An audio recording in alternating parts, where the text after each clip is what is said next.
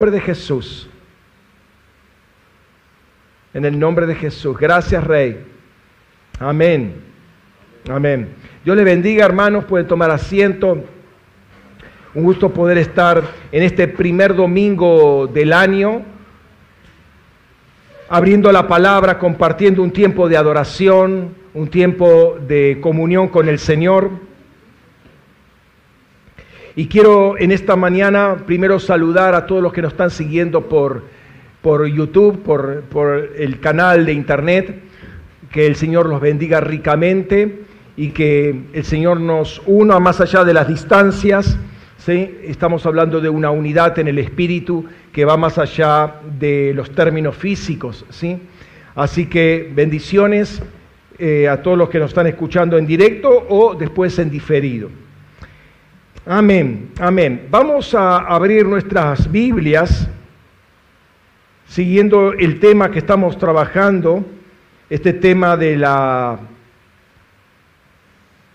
de la vida en el espíritu, que va más allá de la, del conflicto típico eh, carne y espíritu. Sí, eso es básico y no quita que sea parte de la verdad bíblica, pero hay otros temas que también tienen que ver con la vida en el Espíritu.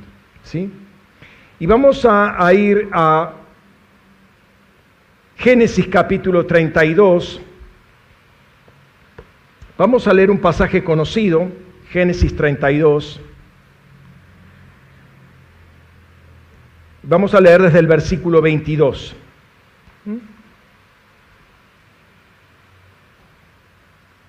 Acostúmbrense a venir con Biblias, ¿eh? al menos a, a, la congregación con Biblia. ¿no?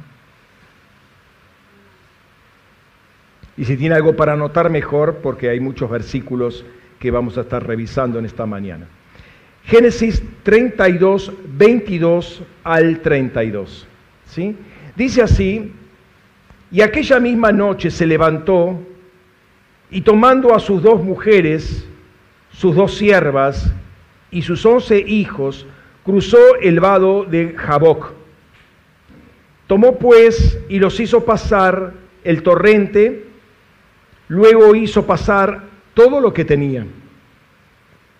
Jacob fue dejado solo y un varón estuvo luchando con él hasta el alba, pero viendo que no podía con él, él atacó el encaje de su muslo, y se, le descoyuntó el muslo a Jacob al luchar con él.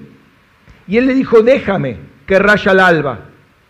Y él dijo, no te dejaré hasta que me bendigas.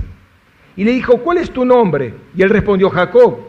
Y dijo, ya no, será, ya no se dirá tu nombre Jacob, sino Israel, porque has luchado con Elohim y con los hombres y has vencido. Y Jacob le preguntó, ¿cuál es tu nombre? Y respondió, ¿por qué preguntas mi nombre? Y lo bendijo allí. Y llamó Jacob el nombre de aquel lugar Peniel, porque dijo, vi a Elohim cara a cara, y aún así fue librada mi alma. Y cuando Peniel hubo pasado, hubo, eh, perdón, eh, salió el sol, y él cojeaba por causa de su muslo. Por eso los hijos de Israel hasta el día de hoy no comen el nervio que paralizó, el que estaba en la superficie del muslo, porque él tocó la coyuntura del muslo de Jacob en el nervio y lo paralizó. En muchos sentidos, y perdóneme si la frase ya es redundante eh, y cansadora, el año 2020 fue un año bastante particular ¿sí? Fue un año de mucho sacudimiento, ¿sí? y en otro sentido también fue un año de alineamiento, ¿sí? un periodo de limpieza para entrar en un nuevo tiempo. ¿sí? Creo que estamos en ese nuevo tiempo ahora entrando. Y hemos leído este pasaje de, de Jacob con el ángel del Señor peleando ahí en Peniel, un pasaje conocido, ¿sí? Alrededor de esto ocurren cosas que son dignas de rescatarse en el pasaje eh, y que tiene que ver con lo que quiero tratar en el día de hoy, ¿no? Va a haber que cruzar un río, dice ahí, ¿sí? Y los ríos sabemos que forman límites. De hecho, eh, en ese momento el río, el río Peniel, perdón, el río Jaboc, ¿sí? formaba una, un límite, ahí lo ven, el río, el río Jaboc, este es el río Jordán, acá estaría el Mar Muerto, ¿sí? Este, y acá estaría, acá se ve un pequeño pedazo del, lago de Tiberíades o el mar de Galilea, el río de Jaboc, y en este punto sería Peniel. Entonces formaba un límite entre la zona del norte, que era el, territorio de Sión, de los amorreos, y la zona sur, que era el territorio de los amonitas. Los ríos forman eh, límites naturales. Ahora vamos a trabajar un poquito eso. Lo segundo relevante es que él hace cruzar a todos, ¿sí? Eh, y él se queda solo, ¿sí? Y ahí aparece el ángel y lucha con el ángel. Entonces, él hace pasar a sus dos esposas, a sus dos concubinas, a todos sus hijos, a toda su hacienda y literalmente se queda sola. Hay cosas, y perdóneme que eh, vaya directamente al grano, hay cosas que, en que tu familia, tus hermanos, tus hijos y toda tu hacienda te pueden ayudar, pero hay cosas que vas a tener que estar solo para trabajarlas con el Señor. ¿Sí? Entonces, en ese momento, cuando Él saca todo su respaldo, y queda solo, ahí se tiene que agarrar con el ángel.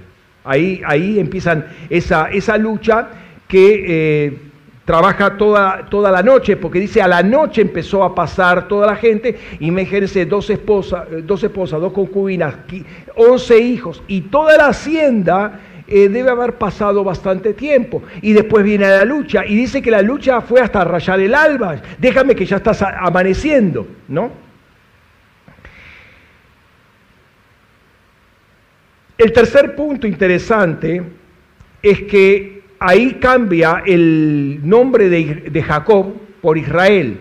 Salió del territorio de Canaán, capítulos anteriores, como Jacob y va a volver, va a ingresar nuevamente ahora como Israel un cambio de nombre. Ustedes saben, un cambio de nombre no porque lo dijo él, sino porque Dios se lo dio, hace a un cambio de naturaleza, a un cambio de destino, a un cambio de propósito en la vida. Y Dios cambia el nombre y justamente Dios está declarando con ese nombre nuevo que le da a Jacob un nuevo destino, una nueva perspectiva de vida.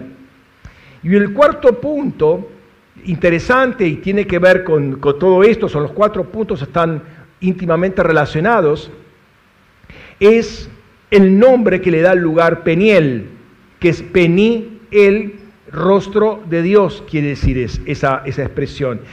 ¿Por qué? Porque Jacob se da cuenta, Jacob, ahora Israel, se da cuenta con quién estuvo peleando. Estuve peleando con el ángel del Señor. O sea, el ángel del Señor, ¿quién es? Jesucristo preencarnado. Estuvo peleando con él. No fue con cualquiera. He visto el rostro de Dios y no he muerto. Ha preservado mi alma, dice Jacob.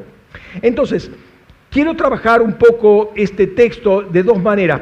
Primero, no en la forma tradicional, y no digo porque esté mal, sino porque el Señor nos está mostrando en este proceso algunas cosas, pero también porque lo voy a tratar como suele ocurrir en las intercesiones. Ustedes vieron que en las intercesiones el Señor da una palabra y esa palabra lleva otra palabra y esa lleva otra palabra, así regularmente. Entonces, eh, presta atención para no perder el hilo de todo lo que estamos diciendo, pues vamos a revisar varios versículos, pero entendiendo este pasaje como, como central, como básico de lo que está pasando y que todos estos puntos están juntos, están unidos.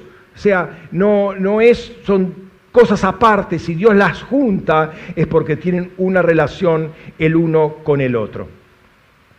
Como dijimos, los ríos marcan límites territoriales, ¿sí? Tanto en la antigüedad como en el día de hoy, los límites, los ríos suelen marcar fronteras nacionales e internacionales. Por ejemplo, el río Uruguay es frontera internacional entre Argentina y Uruguay. Lo mismo podemos decir el río Pilcomayo, que es eh, limítrofe entre eh, Argentina y Paraguay, al menos en algún sector. Pero también hay fronteras nacionales eh, o provinciales O sea, dentro del territorio nacional, por ejemplo, el río Colorado separa la pampa del río Negro en, un buen trayecto, como el río Limay separa Neuquén de Río Negro también en otro trayecto. Gracias.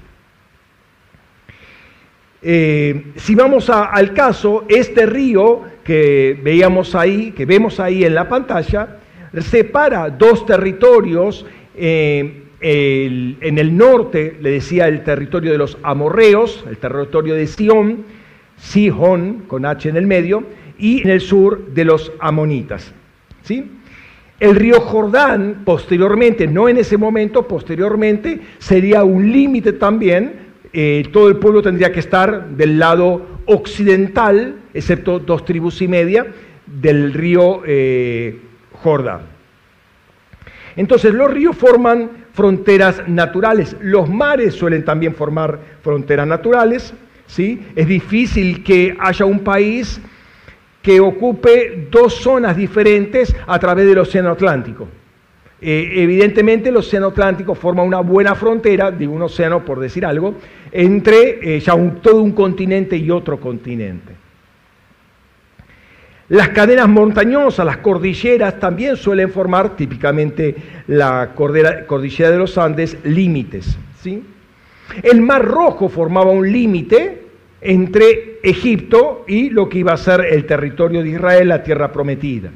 De modo que cruzar de un mar o un río o una cordillera es pasar de un territorio a otro territorio. ¿sí? Si consideramos eh, Em, por ejemplo, eh, una, palabra, una palabra profética eh, futura, el límite de Israel, dice Ezequiel, va a ser em, el río Éufrates. Entonces el río Éufrates va a formar un límite internacional entre pueblos paganos e Israel.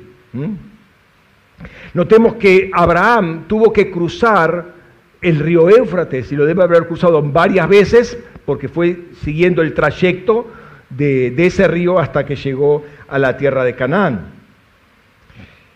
Con esto en mente, entendemos que lo que pasó cuando Dios abrió el Mar Rojo, el pueblo de Israel salió de la territorialidad de Egipto para pasar, bueno, en principio al desierto, ¿sí? Pasó al desierto, ¿sí? Eh, o cuando Josué atraviesa el Jordán, se abre el Jordán, entra, entra al territorio de Canaán, ¿no? Pensemos lo que va a pasar, por ejemplo, con el río Éufrates en su momento, va a decir la palabra, ahí en Apocalipsis 16, 12, y el sexto ángel derramó su copa sobre el gran río Éufrates y se secó su agua para que fuera preparado el camino de los reyes del oriente. O sea, en un momento va a sonar un ángel que si lo vamos a oír o no lo vamos a oír, no sé, hace, al menos no como nosotros pensamos que va a sonar la, trompeta. Eh, no, perdón, acá no es, no es una trompeta, es una copa que se derrama, pero el río de alguna manera se va a abrir y va a dar paso a todo ese ejército, o todos esos reyes del oriente. En otras palabras, esa copa va a abrir una puerta. Es decir, el río forma una suerte de muralla acuosa, por así decirlo. ¿sí? Yo no puedo pasar, a ver, caminando por el río de la Plata. ¿sí? Como no pudieron el pueblo de Israel pasar por el mar, para el Mar Rojo. Dios tiene que abrir un canal, tiene que abrir una puerta para pasar de un lado al otro. ¿sí? Pero si en algún momento, eh, si en algún momento y en algún lugar de ese recorrido, de ese río o de ese mar, Dios abre una puerta, es claro que tenemos que pasar por esa puerta. Si la tenemos delante de nosotros, no vamos a caminar 20 kilómetros al sur o al norte para pasarla por allá, porque la puerta está abierta ahí. ¿sí? Se entiende que tenemos que pasar por ese lugar. Hace un par de años, no sé si recuerdan, o quizás un poquito más, tres años, eh, tuvimos que pasar todos por las aguas del bautismo, nuevamente. ¿Por qué? Porque Dios estaba abriendo una puerta a través del bautismo. Ya no era cruzar un río, sino sumergirnos en el río. ¿no?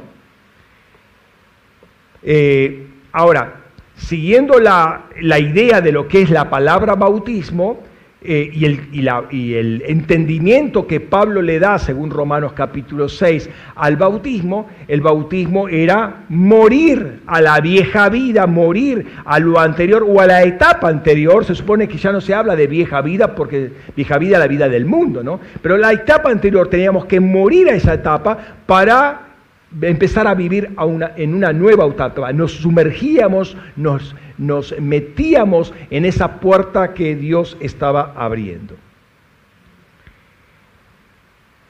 Entonces, vemos que el agua, ya sea por cruzar o por sumergirse, funciona como puerta.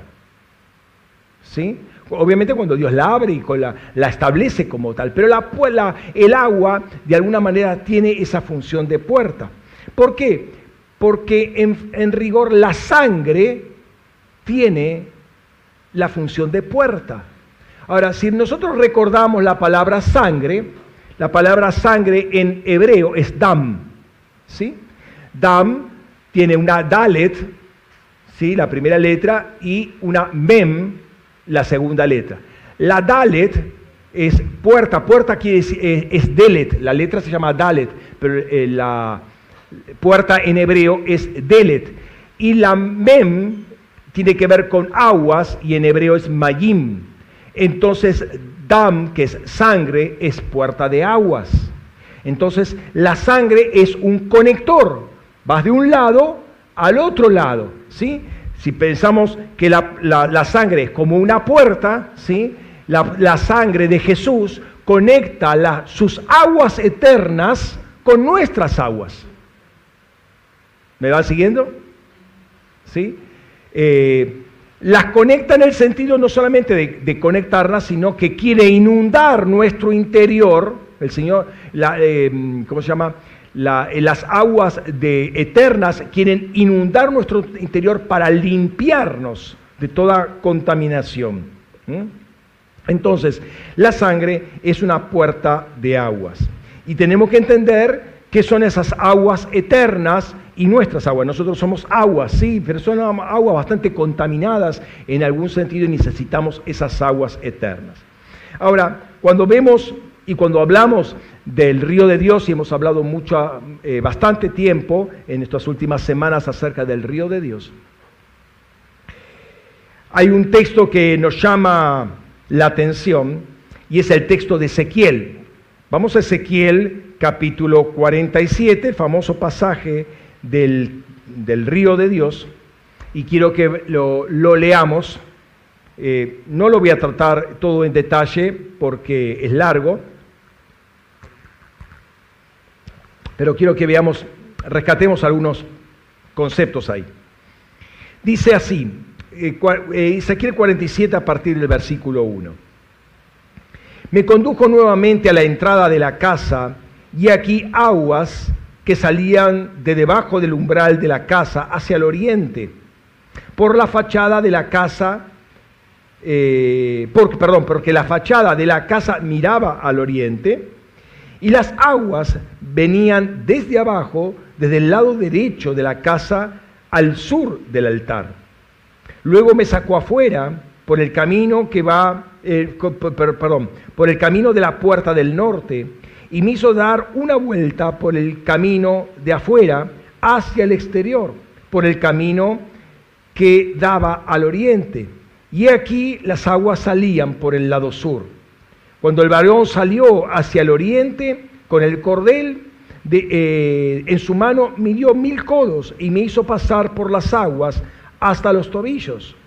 Otra vez midió mil codos y me hizo pasar por las aguas hasta las rodillas Midió otros mil y me hizo pasar por las aguas hasta los lomos. Midió otros mil y ya era un río por el que no podía pasar porque las aguas habían crecido de manera que el río no se podía pasar sino a nado. y me dijo, ¿has visto, hijo de hombre? Después me llevó y me hizo volver a la ribera del río. Cuando fui traído de regreso, he aquí, había muchísimos árboles a uno y a otro lado de la ribera del río. Entonces me dijo, estas aguas fluyen hacia la región del oriente y descenderán al Arabá. Y cuando entren en el mar, se entiende el mar muerto, el mar de las aguas pútridas, las aguas recibirán sanidad. Y todo ser viviente que nade por donde quiera que entren estos dos ríos vivirá.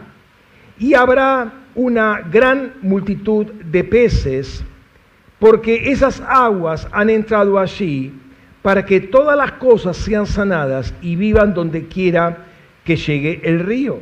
Y sucederá que los pescadores que estén junto al río, desde Engadí hasta en, en Eglaín, les será lugar para extender redes, y los peces serán de muchas clases y numerosos como los peces del mar grande, se entiende el mar Mediterráneo.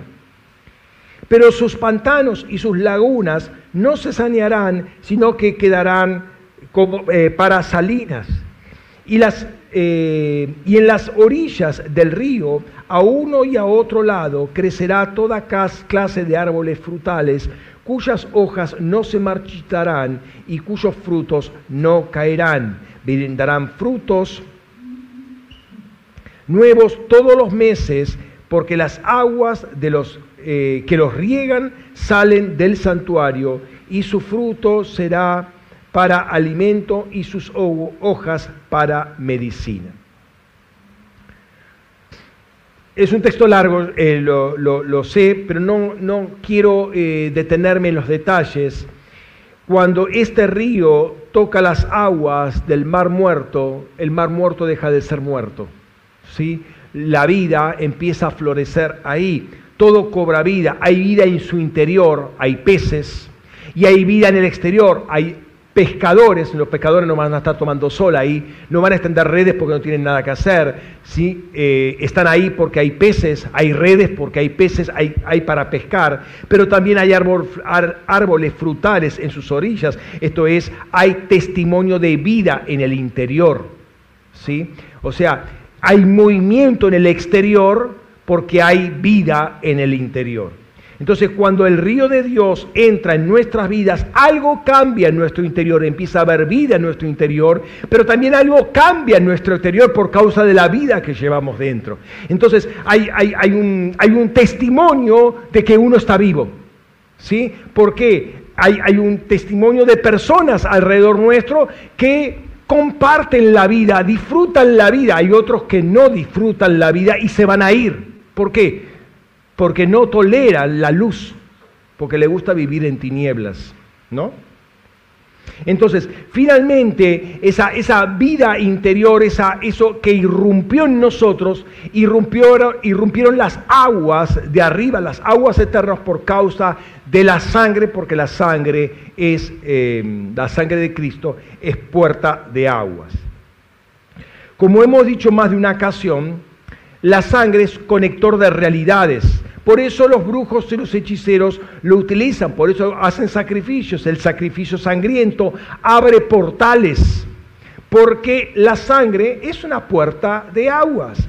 Lo que pasa que cuando la sangre es la sangre de los animales o de hombres en cualquier dimensión de su edad, eh, no abre el portal del cielo, sino abre el portal del raquía o, de varios raquías o del segundo cielo.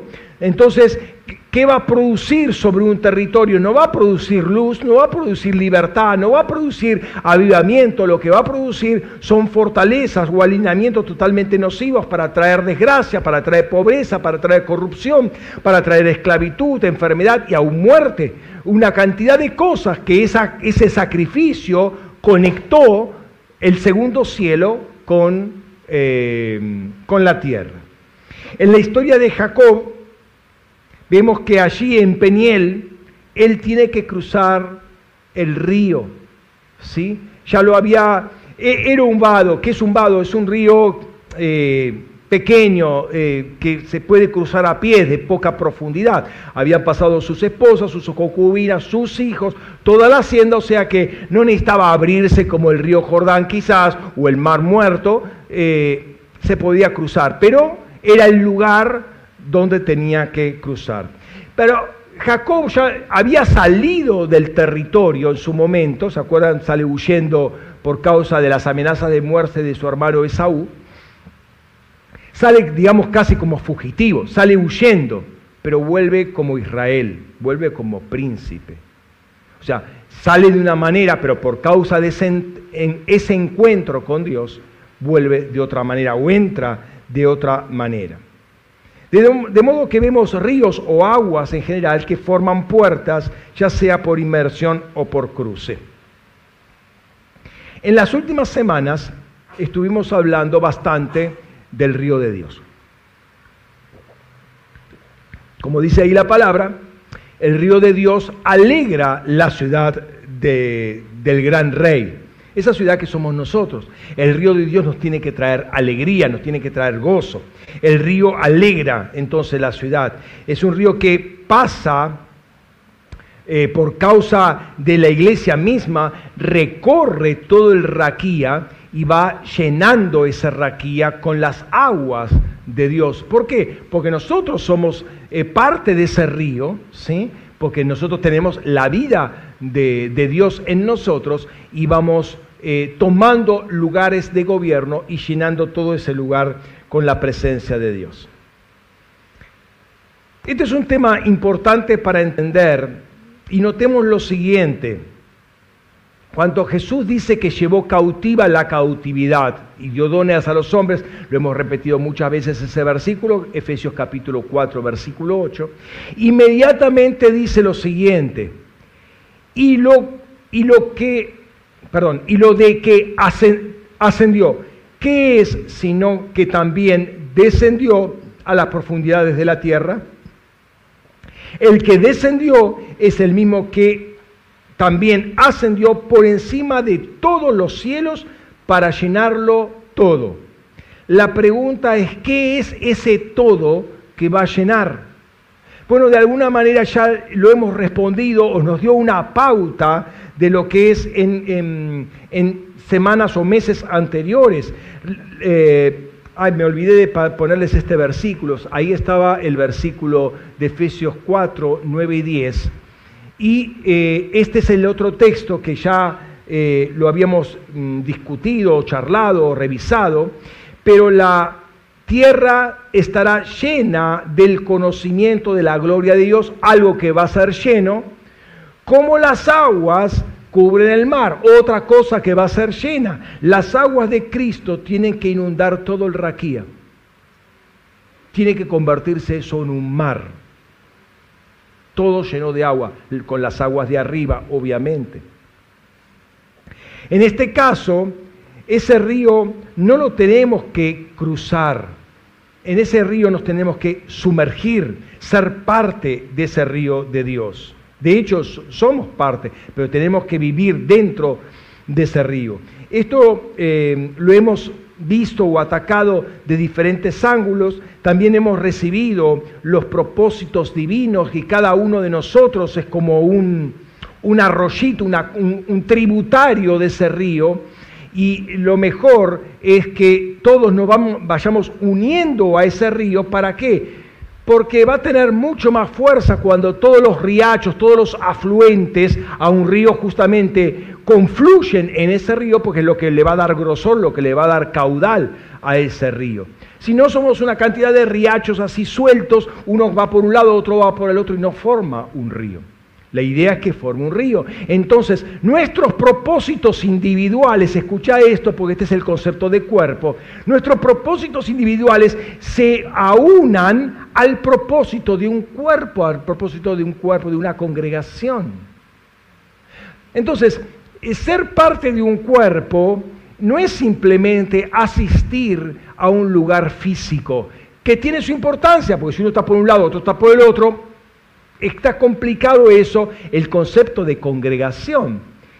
Pero va más allá que lo físico, va que nuestros, que nuestros propósitos que Dios nos da a cada uno de nosotros confluyan en un propósito común que es el cuerpo. Entonces ahí el cuerpo tiene mucha fuerza. Lo otro son riachos sueltos, arroyitos sueltos, gotitas que corren por ahí. ¿sí? Pero una, una gotita a otra gotita, a otra gorrita, a otra gotita, imagínense el río Amazonas. ¿Sí? Está formado por millones y millones y millones de gotitas que van confluyendo a un mismo río. Ahí es cuando un ministerio se hace poderoso. ¿eh? Miremos eh, lo que dice Pablo. La noche pasó, estoy leyendo Romanos capítulo 13, versículo... Eh, ah, perdóname una, cosita. Eh, no, está bien, está bien, está bien lo que, eh, les, les estaba diciendo. Miremos lo que dice Pablo. Romanos capítulo 13, 12 al 14. La noche pasó y el día se ha acercado. O sea, hay un cambio. ¿sí? Desechemos la sobra de la tiniebla y vistámonos, eh, verbo en dúo en griego, las armas de la luz. Andemos decentemente como el día, no en orgías y borracheras, no en impurezas sexuales e, e indecencias, no en contienda y envidia, sino vestíos en dúo nuevamente del Señor Jesucristo y no proveáis para satisfacer las pasiones de la carne. Notemos que Pablo acá habla de algunos cambios. La noche pasó, el día se ha acercado. No hay que vestirse de oscuridad. Estábamos en oscuridad y no estábamos vestidos de oscuridad. Estamos desnudos en rigor, ¿sí? Tenemos que vestirnos de luz. ¿Por qué? Porque somos de la luz, somos del día, somos hijos de la luz, ¿sí? Entonces debemos ser coherentes con nuestra naturaleza coherentes con nuestra naturaleza. Y recordemos que Dios, a lo que Dios llamó día y noche, ¿sí? Si vamos a, a, Génesis capítulo 1, versículo 4, estamos hablando del primer día, dice, y vio Elohim la luz y estaba bien, y Elohim separó, perdón, hizo separar la luz de la tiniebla y llamó Elohim a la luz día y a la tiniebla ha llamado noche y hubo tarde y mañana día uno. Entonces, eh, la noche estaba, eh, perdón, la tiniebla estaba y a la tiniebla la llamó noche y la luz que apareció la llamó día. Si entendemos que la luz del primer día es la luz increada que hace irrupción en una creación desordenada, ¿sí? Por causa de aquella rebelión. En el pasaje que hemos leído de Romanos, ¿sí? anterior, habíamos visto la palabra en dúo, ¿sí? vestirse, en dúo, en dúo acá nuevamente. En dúo viene de dos palabras griegas, en, que quiere decir en, o con, pero acá quiere decir en, algo locativo de lugar, ¿sí? y la palabra dúo, que es una forma acortada y arcaica de dos verbos duno o dumi. Se escribe de las dos maneras, son, dos formas de un mismo verbo. ¿sí? Duno o dumi. Dumi es una forma más vieja que duno. ¿sí? Duno o dumi quiere decir hundir o ir hacia abajo. Por ejemplo, en la puesta del sol, el sol se hunde en el horizonte. Y así es tomado, por ejemplo, en Marcos 1.32 y Lucas 4.40, cuando se había puesto el sol, le traían a Jesús los enfermos, los leprosos, etcétera, etcétera, para que los sanara. ¿Por qué? Porque la, la cita que está poniendo ahí, el momento en el que se pone el sol, es terminando el Shabbat. Entonces la gente en, el entendimiento religioso de la época, entonces ahí sí podía hacer obra Jesús, entonces ahí le traían los enfermos cuando había bajado, se había puesto el, el, sol. Entonces, este hundimiento del sol en la línea del horizonte marcaba el comienzo de un nuevo día. ¿Sí? Recordemos que eh, el día en, en Israel empieza a la caída del sol. Entonces, básicamente nosotros acá tenemos que hundirnos en el ropaje de Cristo. El vestirse, eh, imagínense esos tapados con todos los, todos los pelos y demás, se hunde y solamente se te ven los ojos, ¿no? Cuando está todo cubierto. Bueno, literalmente es eso, hundirse en el ropaje de Cristo, de modo que el ropaje te cubra completamente y no se vea tu, persona, se vea el ropaje de Cristo. O sea, uno se tiene que sumergir literalmente y hundirse. Y esto es muy, muy, muy importante. La visión de Ezequiel es muy gráfica. Él tenía que ser revestido o vestido con ese río. Y es interesante, notemos que en ese pasaje de Ezequiel, cuando eh, él se empieza a introducir en las aguas, las aguas van mil codos, otros mil codos, otros mil codos, y el agua va creciendo, va creciendo, va creciendo. Solamente eh, se lo va a llamar río ¿sí? hasta el momento son aguas, las aguas que salen del trono, las aguas que llegan al tobillo, las aguas que llegan al muslo, que llegan a la cintura, etc. Pero cuando el río eh, es suficiente, perdón, cuando las aguas están suficientemente crecidas y ya no se puede pasar, ahí lo llama río. Es decir, cuando Ezequiel ya no hace pie. Ahora, eso es muy importante porque el río es río cuando eh, vos te estás sumergiendo en él y cuando vos no haces pie, ¿qué quiere decir que no haces pie? Que vaya no te podés sostener y el río te lleva. Hay gente que quiere cruzar el río, pero nunca quiere ser llevado por el río. Mientras vos estás haciendo pie, vos controlás tu propia vida. Pero cuando ya no haces pie, el río te empieza a decir a dónde tenés que ir.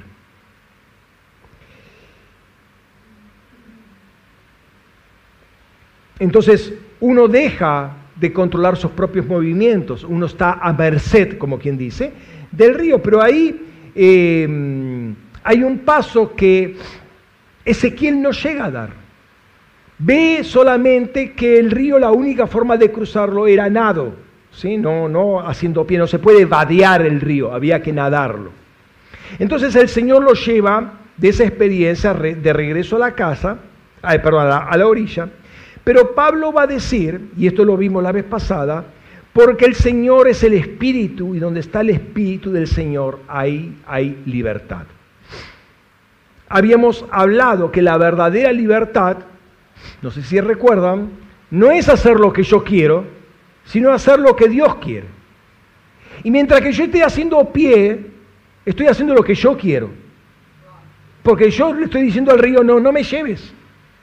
Yo quiero estar acá. ¿Por qué? Porque el Señor me dijo que tengo que estar acá. Y me pongo terco y voy a, voy a, viene la corriente del río y la, la cuerpeo todavía para que no me lleve. ¿Quién no ha hecho esa experiencia en la orilla del mar, por ejemplo? Eh, viene el mar, vuelve, eh, la, vuelve a retraerse el agua y uno como que hace fuerza o viene la ola y le hace, le hace cuerpo como para, para que no lo tumbe. Pero cuando uno no hace pie no puede hacer ningún tipo de cuerpo está a merced del oleaje o de la corriente. ¿sí? La verdadera libertad no es que yo estoy acá y hago lo que quiero y si me, quedo acá, eh, si me quiero parar acá, me paro acá y me voy para otro lado y me paro acá. Cuando uno está en el río de Dios es donde está la verdadera libertad y donde vos no decís dónde tenés que pararte. ¿Me estás siguiendo? ¿Por qué la gente no cree esto? ¿Por qué la gente se resiste? Porque en el fondo tiene miedo, quizás por una situación traumática literal, de un río literal o de un mar literal que estuvo a punto de, ahogarse. Entonces no quiere pasar por esa experiencia porque obviamente no tiene control de sí mismo, el agua lo lleva para cualquier lado y ve que la, la orilla cada vez está más lejos. Es una situación traumática, entonces le agarró un miedo, ¿sí? Quizás porque tiene miedo de perder el control de su vida y que otro lo tome, pero que justamente eso es la vida en el Espíritu. Que el Espíritu te tome y ya no, no, no, vos no te tomes más a ti mismo. La vida en el Espíritu es dejarse llevar por el Espíritu Santo y no todavía estar calculando y acá le dejo, pero acá no le dejo, acá un poquito, pero acá déjame todavía que yo tengo experiencia. Claro, uno sabe más que el Espíritu Santo. ¿sí? La vida en el Espíritu es la vida del río de Dios y no con los pies en la tierra. Es la vida en la cual uno se mete en el río de la vida de Dios que es el río de Dios, y uno sale de su seguridad confiado en la seguridad que da el río de Dios. ¿Me está siguiendo? Deja de tener tu seguridad, yo sé dónde estoy parado. Cuando yo me manejo por mi propio razonamiento, cuando yo me manejo por mi propia experiencia, cuando me manejo por mi propia historia, por mi propia agenda, yo sé de dónde estoy, parado, pastor. No me, nadie me tiene que decir nada, nadie me tiene que explicar nada. ¿Por qué? Porque yo me paro sobre mis dos pies. Hermano, vos tenés que meterte en el río de Dios. Todavía no estás sumergido en ese río. ¿Por qué? Porque todavía no se ve el ropaje de Cristo, todavía es tu yo, es tu voz la que se escucha, es tu experiencia la que se escucha, pero no el ropaje de Cristo el que se ve.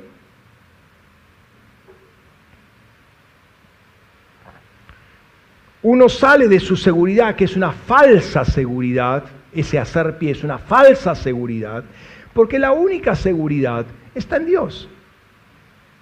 Y nosotros leemos eso desde Génesis hasta Apocalipsis y lo sabemos, mentalmente lo sabemos, pero el momento que tenemos que dejar de hacer pie, ya ahí como que la, teoría va por un lado y la práctica va por el otro.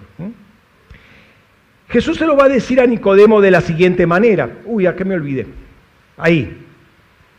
Lo que es nacido de la carne carne es y lo que ha nacido del Espíritu, Espíritu es. No te sorprendas que te dije, os es necesario de nacer de nuevo. El viento sopla donde quiere y oye su sonido, pero no sabes de dónde viene ni a dónde va. Así es todo aquel que es nacido del Espíritu. Si vos sos nacido del Espíritu, no sabes a dónde vas. No sabes de dónde viene el viento, no sabes por dónde te va a sorprender el Señor y no sabes a dónde te va a llevar el Señor. Pero el que está movido por el Espíritu, el que está nacido del Espíritu, se deja en las manos del Señor. Se deja llevar, porque las manos del Señor brindan mucho más confianza que tus propios pies sobre la tierra.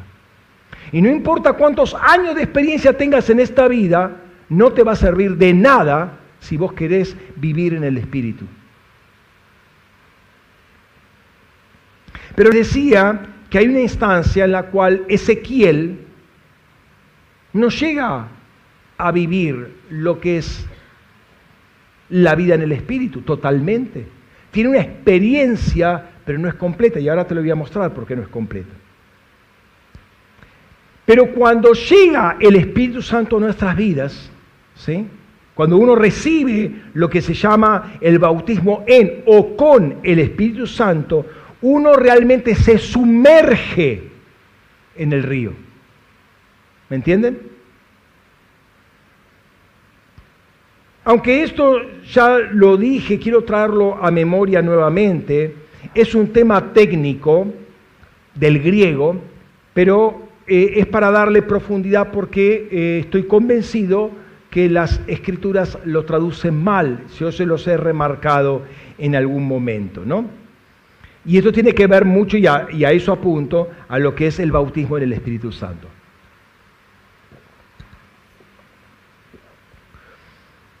Y es el verbo bautizar. El verbo bautizar es el verbo baptizo en griego, o sea, bautizar es una transliteración, baptizo en griego. Y el, y el verbo bautizo funciona solamente con dos preposiciones. Cuando, aparecen, no son obligatorias, pero cuando aparecen, solamente hay dos proposiciones que maneja el verbo bautizo. Y el verbo es la, preposición en y la preposición eis. ¿no? Veamos un ejemplo.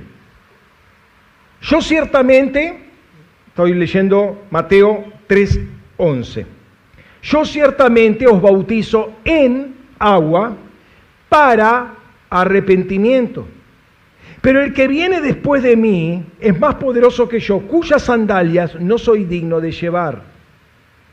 Él os bautizará con Espíritu Santo y fuego. Y ahí vemos las dos preposiciones funcionando. Yo los bautizo en agua, eis metanoian. ¿Sí? Lamentablemente ahí pone la traducción para. Es cierto, la preposición eis puede funcionar como un indicador de eh, propósito, ¿sí? Y así traducido como para. Pero acá no corresponde esa traducción, por una sencilla razón. Porque el arrepentimiento es una obra del Espíritu Santo y no una obra del bautismo. Si no sería arrepentimiento por obra, si no puede ser nunca. Es más, cuando lo interpelan a Juan el Bautista, él va a decir, traigan frutos dignos de arrepentimiento y yo los bautizo. Entonces tenía que haber un arrepentimiento antes de ser bautizados, no después. Entonces el bautismo no es para arrepentimiento, sino el bautismo es en el estado de arrepentimiento. ¿Sí? Entonces veamos ahí, tenemos el verbo baptizo, ¿sí? Dice, el estado es en arrepentimiento, estoy en el estado de arrepentimiento, estoy arrepentido. Y, como y el arrepentimiento es algo interno, invisible. Y como señal externa, visible y pública, yo me sumerjo en aguas, judor.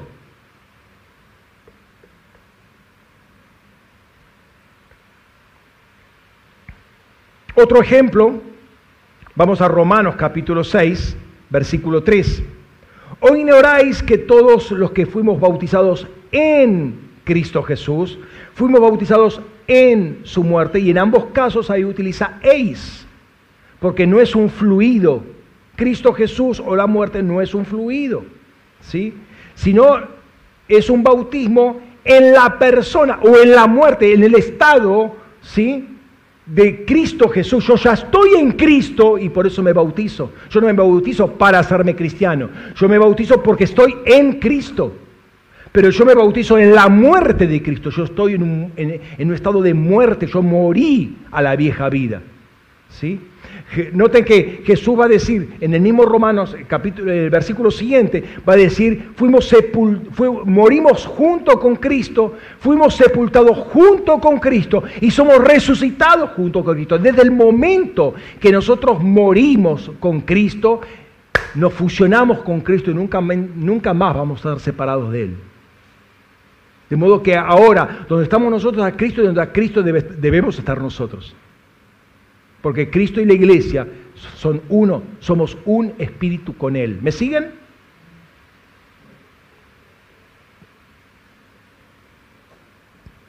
Más adelante Pablo va a decir, y acá pongo otro ejemplo, y acá voy a citar la Biblia de las Américas porque no, no, no estoy de acuerdo con la traducción que pone la Biblia textual, pone un, un verbo ahí, lo agrega. ¿sí? Eh, Primera de Corintios 12, 13. Dice, pues por un mismo espíritu, preposición en, lo traduce por por, todos fuimos bautizados en un solo cuerpo, ya, judíos o griegos, ya esclavos o libres, y a todos se nos dio de beber del mismo espíritu. De nuevo, las dos eh, em, preposiciones, entonces el estado en el cual estoy, estoy en un cuerpo y el testimonio que va a dar el Espíritu, que realmente soy cuerpo de Cristo. Entonces yo me voy a el Espíritu me va a bautizar por un mismo, y acá este un no es un en, no es un artículo indefinido, es un numeral. No existen artículos indefinidos en griego, es un numeral. Entonces es un número uno, un mismo espíritu, el único espíritu, el Espíritu Santo, en ese espíritu yo fui bautizado. Entonces el fluido, el líquido donde yo me sumerjo eh, es justamente acá el Espíritu Santo. Estoy revestido del Espíritu Santo. Ezequiel estuvo metido en el río, pero el, río, no, él no se sumergió en el río. Él estuvo flotando en el río. ¿Por qué? Porque el Espíritu Santo todavía no había sido dado. Pero es muy diferente la realidad del Nuevo Testamento a partir de Pentecostés. ¿Sí? ¿Me están siguiendo acá? La experiencia del cuerpo es que todos nos hacemos invisibles y el único que es visible es Cristo. ¿Por qué? Porque es el cuerpo de Cristo. Nosotros formamos el cuerpo de Cristo. El único visible tiene que ser Cristo. Entonces nosotros tenemos que hacernos de alguna manera invisibles. ¿sí? El Señor es el Espíritu. Es decir, cuando, eh, ¿qué, es el Espíritu Santo? La, la, la revelación de Cristo sin los límites físico-temporales. Estamos sumergidos, bautizados, vestidos de Cristo cuando el, mundo, cuando el mundo ya deja de ver nuestras personalidades, cuando no oye nuestras voces, cuando no eh, escucha nuestras enseñanzas, cuando no brillan nuestras individualidades, cuando se ve a Cristo. Hay una confusión muy seria entre el ser lleno del Espíritu y el ser bautizado en el Espíritu. Entonces yo me quiero atrever a hacer ahora un ejemplo, a darles un ejemplo, que no es mío, sino que es del evangelista Morris Cerulo, que me pareció muy gráfico, entonces se los quiero mostrar. Él estaba enseñando lo que era el bautismo en el Espíritu Santo. Acá tenemos un vaso, nosotros somos vasos. ¿Tienen que ser llenados esos vasos? Bien, cuando nosotros eh, nacemos de nuevo, el Espíritu Santo viene sobre nosotros. ¿Estamos llenos? No, no estamos llenos. ¿sí? La persona nueva puede que de primera quede lleno, puede, no es el caso general, pero la persona tiene, tiene algo del Espíritu Santo. Bueno, no es que tiene algo del Espíritu Santo, el Espíritu Santo no viene, no, no, puso una pierna solamente el Espíritu Santo. Lo que pasa es que no tiene gobierno de todos nosotros. Entonces nosotros seguimos haciendo lo que queremos visitamos a quien queremos, hablamos con quien queremos, seguimos con nuestras amistades, seguimos con nuestras prácticas. Algunas las hemos dejado porque ya eran bastante groseras, ¿no? Entonces las dejamos. Conforme crecemos, hacemos un poco de discipulado, empezamos a entender que hay que leer la Biblia, que hay que estudiar, que hay que revisar, y vamos llenándonos un poquito más. ¿sí? Ya empezamos a diezmar, ¿sí? Eh, ya empezamos a ofrendar, ya el Señor empieza regularmente a tomar gobierno sobre nuestra billetera, ¿sí? Un poquito más lleno. Entonces después seguimos trabajando en el Señor, ¿sí? Y el Señor nos va llenando más. Ya nos levantamos eh, a, la mañana a los montes de oración, estamos ahí llenos en el Espíritu, antes que, eh, salga el sol, ya aleluya, gloria a Dios, estamos recibiendo revelación, recibiendo textos bíblicos, alabando, adorando, eh, nos estamos llenando, ¿sí? Entonces el Señor nos llena un poquito más y ya, uy, ya estoy yendo a la plaza a evangelizar. Gloria a Dios. Ya no es que me toca. Ya estoy lleno. ¿Ve? Hasta donde yo puedo, ya está rebalsando. ¿Ve? Eso esto es una persona llena. ¿Está bautizada en el Espíritu Santo? No. Está llena. ¿Qué quiere decir estar bautizado en el Espíritu? Perdón, ¿no? ¿Qué quiere decir estar bautizado en el Espíritu Santo? Esto.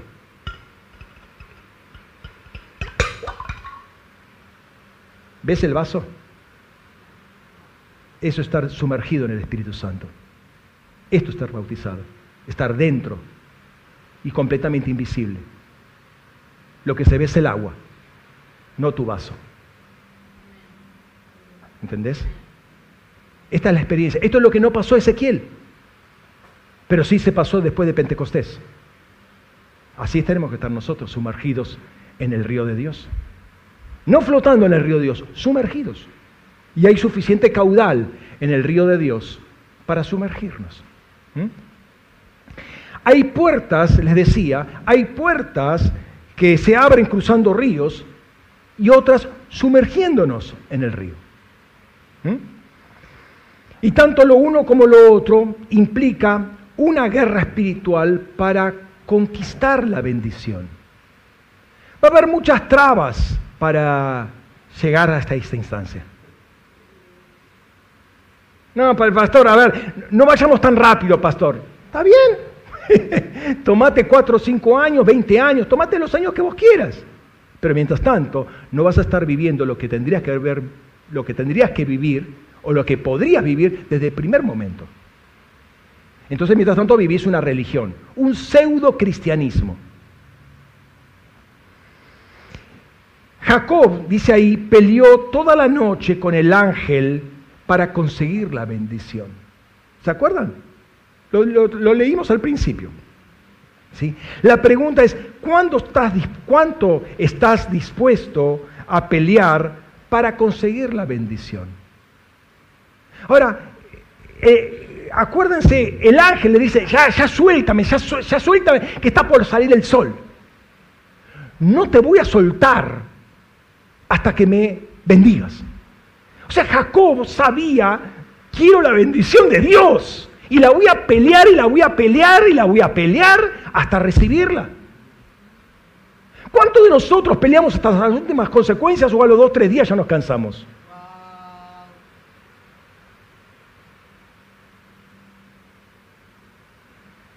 Jacob entra a pelear por la bendición. La pregunta es, ¿estamos dispuestos a pelear?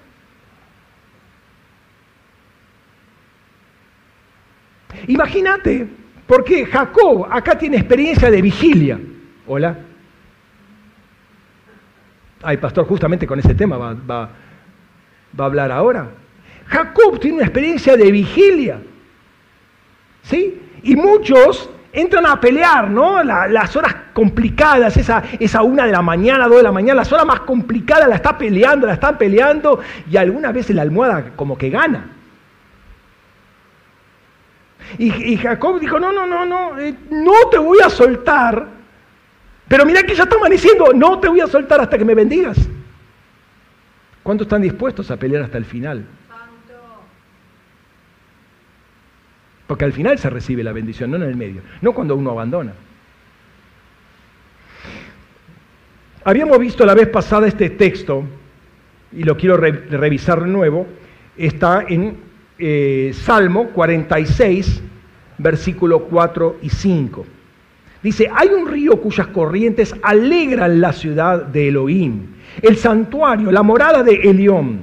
Elohim está en medio de ella, no será conmovida. El león la ayudará al clarear la mañana. Wow. ¿Cuándo la va a ayudar? Al clarear la mañana. ¿Qué quiere decir? Que todo ese tiempo anterior estuvo de noche.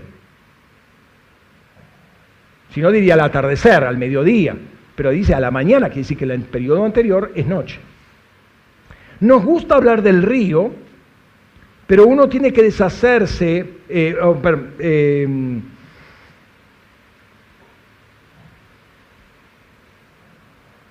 uno tiene que hacerse literalmente parte de ese río.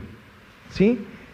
Debemos dejar lo romántico del río de Dios, qué lindo es, y hacernos río, meternos en ese río, fusionarnos con ese río. Vayamos a lo práctico. Jacob entendió porque lo vio, lo vio al ángel, peleó con el ángel, lo vio cara a cara, peleó la noche y al rayar el alba, el Señor le dio la victoria. ¿Cuál victoria? Hermano, le cambió el nombre, le cambió el destino. ¿Cuántos hoy que están conformes con su vida? A ver, seamos sinceros, ¿cuántos están conformes con su vida? No, yo la tengo hecha mi vida. Sí, pero estás conforme, te sentís plenamente realizado. Ay, sí, tuve un par de hijos, eh, no me salieron muy bien, pero escúchame, no va, no va por eso. Estás realizado, estás, estás satisfecho, sabes que cumpliste lo que Dios te llamó a cumplir plenamente. ¿No te das cuenta que estar ahí con el ángel cara a cara te cambia el nombre, te cambia el destino, te cambia el propósito?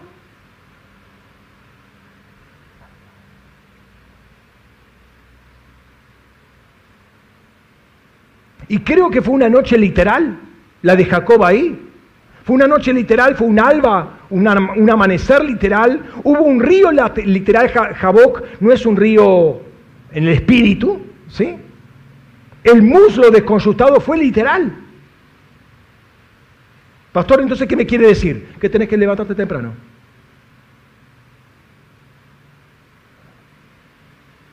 Es literal. Se, acabaron los amén, ¿no? ¿O no, no, no entendieron? Al rayar el alba, ¿qué es? El alba es el alba literal, cuando sale el solcito, ¿vieron? Alba, aurora, amanecer, sinónimos. Despertarse, despertador, ¿sí? Hay muchos hermanos que hoy sucumben ante el tiempo. Pero parecería que no entienden dónde está la llave de la victoria. Les he dado muchos versículos bíblicos. La vez pasada invertimos una gran parte en toda una introducción para entender la palabra que el Señor nos iba a dar, que era una introducción que fue un repaso de cosas que habíamos visto ya eh, meses atrás. Y cuando leemos, y permítanme y perdónenme si soy reiterativo, cuando leemos el cuarto día de la creación, ¿sí? Génesis capítulo 1, 14 al 18, vemos que Dios en, en la expansión, en el raquía, en el firmamento, pone el sol, la luna y las estrellas. ¿Con qué objetivo? Con marcar tiempos y estaciones, fiestas y demás. O sea, te va a marcar tiempos. Te va a marcar tiempos. Ahora, sabemos que todos esos marcadores de tiempo cayeron por la adoración que se le dio. Se le dio adoración al sol, se le dio la, eh, eh, adoración a la luna, se le dio con, con el horóscopo, se le dio adoración a todas las estrellas. Todos esos astros cayeron. Las entidades espirituales están ahí. Entonces, la obra de Cristo, primero de, perdón, primero de Pedro 3.22, va a decir que con Cristo todos los ángeles potestades y autoridades se le sujetaron. ¿Sí? Se le sujetaron. O sea, el raquía ahora se le sujetó a Cristo. Ahora, eso fue una suerte de reset que hubo en tiempos de Jesús, cuando Él muere y resucita. Eso no quita que otras entidades volvieron a caer. El espacio-tiempo está caído, lo que implica que Dios no utiliza el sol, la luna y las estrellas para marcarnos los tiempos. Ahora lo que utiliza es el Espíritu Santo. Entonces tenemos que ser guiados por el Espíritu Santo, no por la luna, el sol y las estrellas. No tenemos que mirar el horóscopo a ver cómo me va a ir, tenemos que preguntarle al Señor cómo me va a ir. ¿Sí? Los pueblos paganos podían hacer eso, está en Deuteronomio eso. Los puedo pagar, pero no hace ustedes. ¿Por qué? Porque ustedes tienen la palabra. Ustedes tienen la Torá, le decía al pueblo de Israel. Pero nosotros tenemos algo más, tenemos al Espíritu Santo. Él es el que nos guía. Ahora, fíjate lo que sigue diciendo. Efesios capítulo 5, versículos 15 al 17. Los días, dice, perdón, mirad pues diligentemente cómo andáis no como necios, sino como sabios, redimiendo el tiempo, porque los días son malos. Por tanto, no seáis insensatos, sino entended cuál es la voluntad del Señor. Los días son malos, los días literalmente son perversos. ¿sí? Entonces tenemos que saber cuál es la voluntad de Dios. Y hay que, ahí dice, tenemos que andar como sabios. Y la forma de andar como sabios es conocer la voluntad de Dios. Conocer la voluntad de Dios. ¿Qué hay que hacer? Hay que redimir el kairos. Redimir es comprar con precio. Tenés que, te tiene que costar tomar la puerta que Dios abre la ventana de misericordia que Dios está abriendo. La tenés que conquistar. El kairos que está a nuestra disposición. Cuando comenzamos a ver las caracterizaciones de los rostros de la iglesia, quizás una que sobresale mucho, que revisamos eh, hace un tiempo, es la que aparece en Cantares 6.10. Dice, ¿quién es la que se asoma como el alba, hermosa como la luna, límpida como el sol, imponente como un escuadrón abanderado? A ver, me pongo la imagen. La puerta abierta, ¿se acuerdan? La puerta abierta. Del lado, del otro lado, mirando. ¿Quién es la que se asoma por la puerta? La iglesia de este lado se está asomando, tiene la puerta ahí, se está como, como asomándose. Del otro lado, Pedro y compañía, ¿quién es la que se asoma? ¿Sí? Y hay cuatro cosas que está caracterizando a, a esta tsunamita. ¿Sí?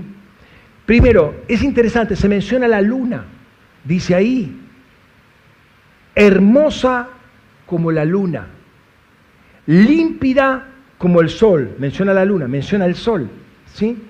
La iglesia es la verdadera luna. Esa luna está caída, la que da vueltas. Está caída. La verdadera luna es la iglesia. El verdadero sol es el sol de justicia, Cristo resucitado, Cristo glorificado. Es el verdadero sol. La luna es el que la que refleja la luz del sol. La luna, la iglesia debe reflejar la luz del sol. Límpida como el sol, ¿por qué? Porque es totalmente transparente. No, no, no tiene sus cráteres que le, le dan algo de sombra. Es límpida como el sol. ¿Ah? Y pastor, ¿y dónde están las estrellas? Pero fíjate lo que dice ahí. Imponente como un escuadrón abanderado. ¿Sí? Reina Valera dice imponente como ejércitos en orden, se entiende en orden de batalla. ¿Sí? Lo interesante es que en una versión eh, en inglés, que se llama versión de lectura fácil, dice, ella es maravillosa como las estrellas del cielo. Entonces ahí está el ejército de los cielos. La iglesia se manifiesta como todo eso.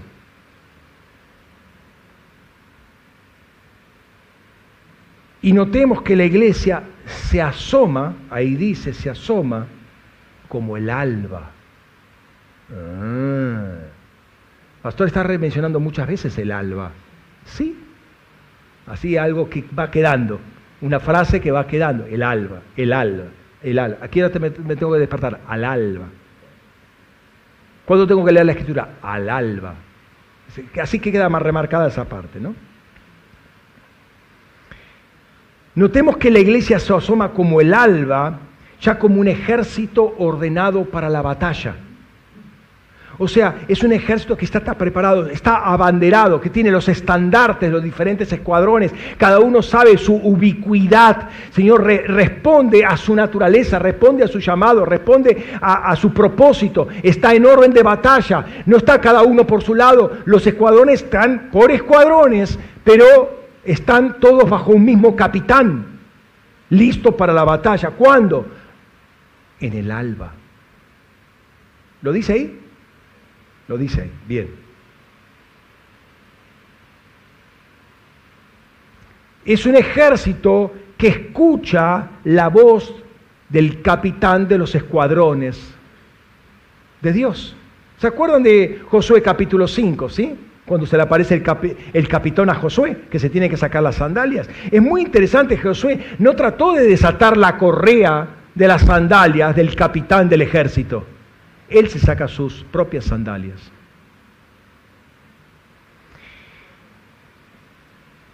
Escucha lo que te voy a decir ahora, porque te va a abrir un poco el panorama. Juan el Bautista testifica acerca de Jesús, que es la encarnación de aquel capitán de, Josué capítulo 5. ¿sí? Y dice lo siguiente, Lucas 3:16, dice lo siguiente. Juan declaró a todos diciendo, yo en verdad os bautizo con agua, pero viene el que es más poderoso que yo, de quien no soy digno de desatar la correa de sus sandalias. Él os bautizará con Espíritu Santo y fuego. Esto me muestra un poco en perspectiva la actitud del que nos bautiza que hay que tener ante aquel que nos bautiza con Espíritu Santo. O también aquel que se nos pone delante de nosotros con una puerta abierta y nos invita a pasar. ¿Cuál es nuestra actitud? Cuando David era perseguido por Saúl y que iba de cueva en cueva, ¿se acuerdan la historia muy típica en Primera de Samuel? Va de cueva en cueva. Él junto con su gente sabían que estaban en peligros peligro de muerte, literal, ¿sí? literal. Y Salmo 57 relata una parte de este episodio y vive y muestra cómo vivían. ¿sí? Eh, obviamente no, no, da todos los detalles, hay una escena. No voy a leer todo el Salmo 57, me quiero detener en algunos versículos. Veamos primero el versículo 4. Dice, mi alma está en medio de leones. Hace la lectura espiritual mientras tanto. Mi alma está en medio de leones. Estoy echado entre los hijos de los hombres que vomitan fuego. Sus dientes son lanzas y saetas y sus lenguas espada aguda. Versículo 6. Tendieron una red ante mis pasos y mi alma fue oprimida. Cavaron un hoyo delante mío pero ellos mismos han caído en él. O sea, David estaba bien preocupado por su situación y todo el pueblo obviamente también. Pero fíjate cómo sigue, versículo 7 al 9. Dice, pronto está mi corazón, oh Elohim, mi corazón está dispuesto, cantaré y entonaré salmos. Despierta, gloria mía, despierta, salterio y arpa, que yo despertaré al alba ay pastor, me parece que es un poco recurrente con el tema del alba. Sí, llegué, estoy por la mitad más o menos del mensaje. Te alabaré entre los pueblos, oh Adonai, te entonaré salmos entre las naciones.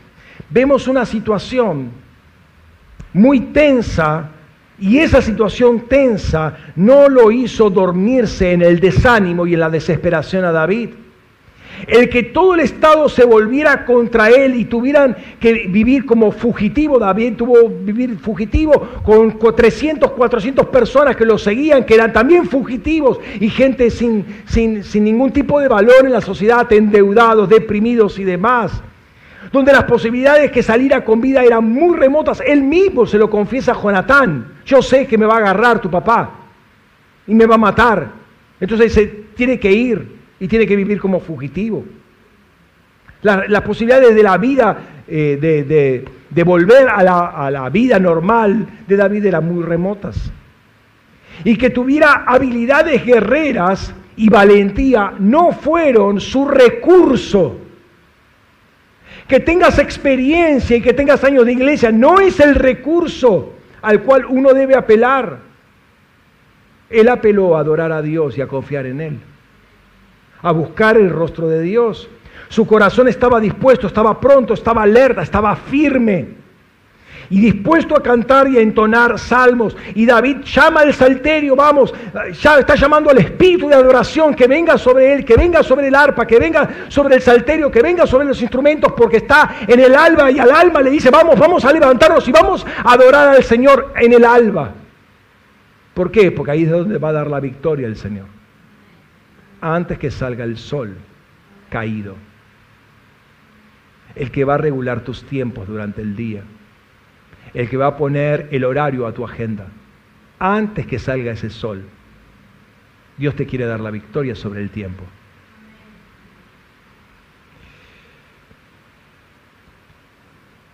Y aunque no parece la misma situación, el mismo contexto, la actitud de David es exactamente la misma en el Salmo 108, los versículos 1 al 3. Ahora bien, Jesús, Jesús, dice la palabra, es la estrella resplandeciente de la mañana. ¿sí? Leemos en Apocalipsis 22, 16. Yo, Jesús, he enviado a mi ángel para daros testimonios de estas cosas sobre las iglesias. Yo soy la raíz y el linaje de David, la estrella resplandeciente de la mañana. Joaster, Jolampros, Joproinos. Eso en griego.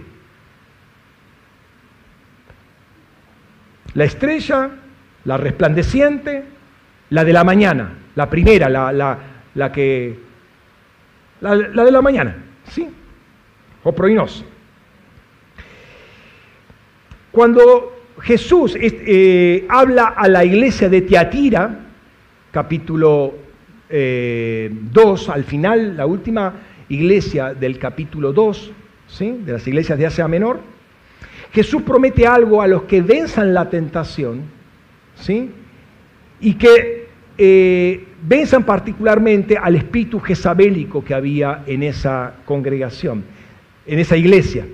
Dice ahí en Apocalipsis 2, versículos 26 al 28, al que vence y guarda mis, obras, no tus obras, mis obras hasta el fin, le daré autoridad sobre las naciones y las pastoreará con vara de hierro, así como son desmenuzados los barros de alfarero. Como también yo la he recibido de mi Padre y le daré la estrella de la mañana. Sin intentar explicar todo el pasaje, el que venza y guarde todo lo que Dios dice que hay que vencer y guardar, Jesús le da, va a dar autoridad sobre las naciones y le va a dar la estrella de la mañana. Ahora, Él es la estrella de la mañana. ¿Qué quiere decir? Que Dios se va a entregar plenamente a esa persona. Y la autoridad, y, perdón, y Jesús le va a delegar su autoridad para gobernar. ¿Me entienden?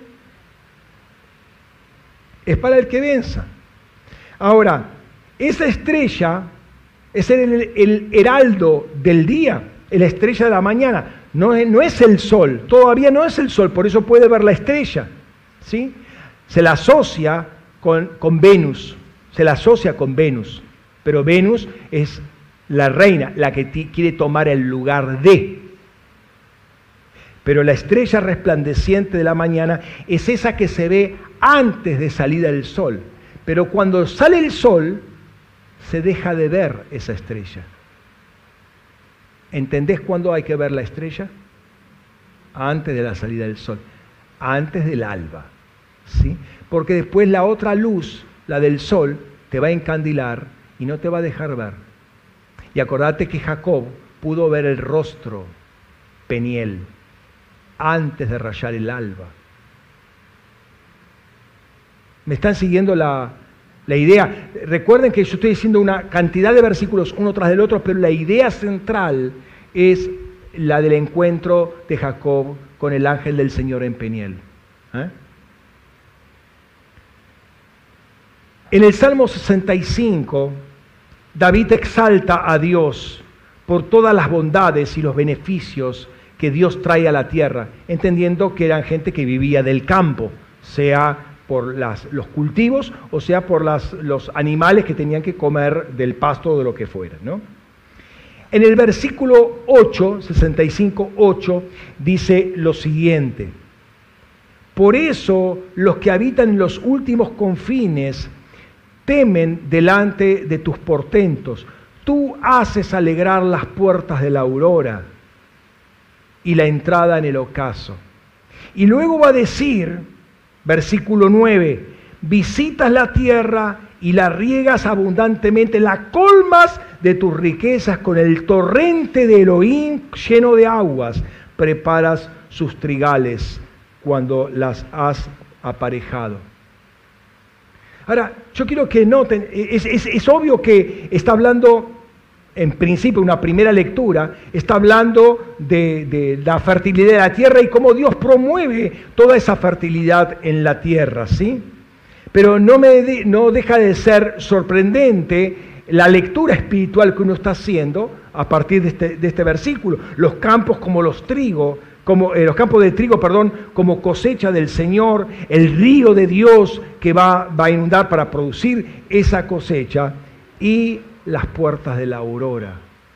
Él alegra la puerta de la aurora. Una estrella también es señal de realeza. De hecho, ¿se acuerdan? Y se habló mucho eh, últimamente, que los magos de Oriente vieron la estrella y van a Herodes decir, eh, ¿dónde está el rey que os ha nacido? Porque vimos su estrella. Entonces hay una relación entre lo real, la realeza y la estrella. Entonces, esta estrella, esta estrella de la mañana, es un testimonio permanente de Jesús que anuncia el nuevo día que es el mismo. No es el sol, es el mismo el nuevo día. Ahora bien, es interesante que esta estrella, una vez que sale el sol, vuelvo a repetir, ya no se ve más. En otras palabras, el gobierno se lo tiene antes de que salga el sol. El encuentro lo tenés que tener antes de que salga el sol. La estrella anticipa el alba y ese sol que sale es el que te va a regir los tiempos. Por, eso la victoria la tenés que tener antes de que salga el sol. ¿Qué estoy queriendo decir? Que hay que ganarle justamente al sol para gobernar durante el día, para que tu agenda no te coma, para que tus actividades no te coman. Después, ¿qué resulta? Ay, no tengo tiempo, ay, que se me pasó, ay, que no puedo, ay, que no tengo un espacio, ay, que hoy no, hoy no puedo, no, pero mañana no tengo otra actividad, no, pero... ¿Te das cuenta? Derrotado en el tiempo. El sol te venció. Entonces hay gente que no entiende, esto es una guerra espiritual que uno tiene que vencer. Y se vence antes de que salga el sol. Es una guerra contra el tiempo, un tiempo que los días son perversos, son malos, son contaminantes. una, la perversidad de un día se, la, se la transmite al próximo día. Por su lado, el apóstol Pedro va a decir que ese lucero de la mañana tiene que salir en nuestros corazones. Ahora fíjate esto. Vamos a Segunda de Pedro capítulo 1, versículo 19. Segunda de Pedro 1, 19.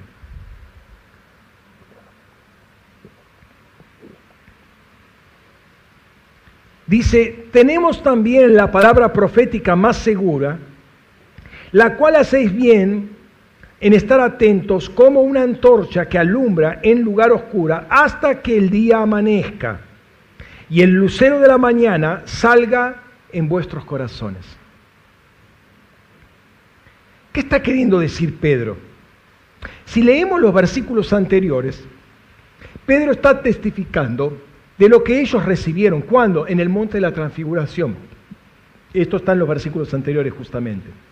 O sea, lo que dice Pedro, lo que enseña Pedro, y también podemos agregar Juan y, Jacobo, lo que enseña Pedro no son fábulas inventadas por los hombres, sino como testigos eh, presenciales visuales y auditivos de lo que vieron en el monte de la transfiguración y de la voz que escucharon del Padre en el monte de la transfiguración y cómo lo vieron a Cristo glorificado en el monte de la transfiguración. Por eso no me gusta mucho la traducción esta de la Biblia textual y en este caso prefiero la Biblia de las Américas que dice no tenemos también, sino y tenemos.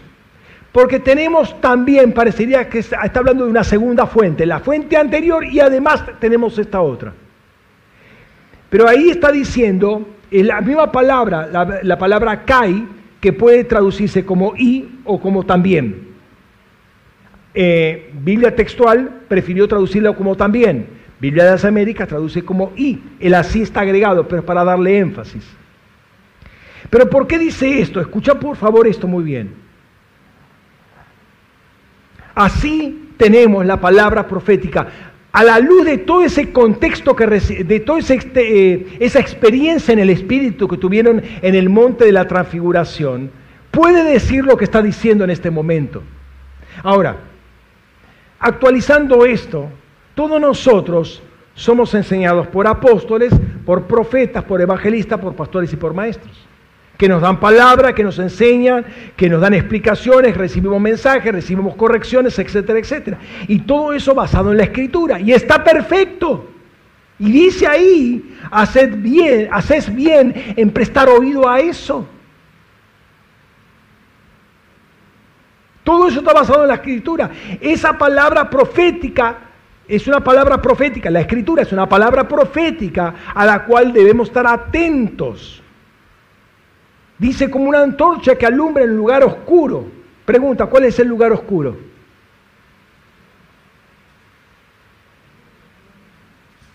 ¿Cuál es el lugar oscuro?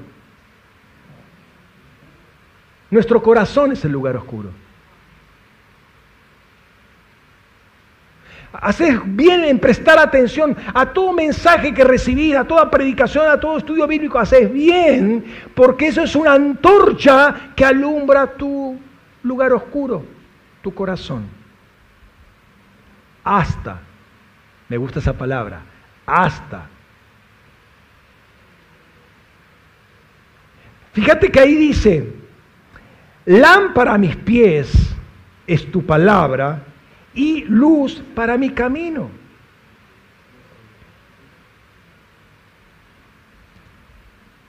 Espero que lo que te voy a decir no te despeine ahora. Tal vez te despierta, pero que no te despeine, que no, ¿qué me está diciendo, pastor?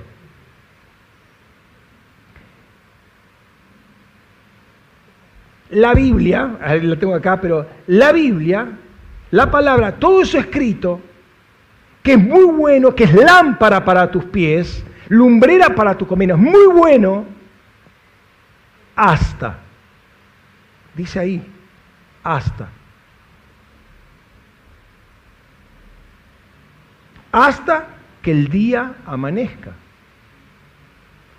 Y el lucero de la mañana salga en vuestros corazones.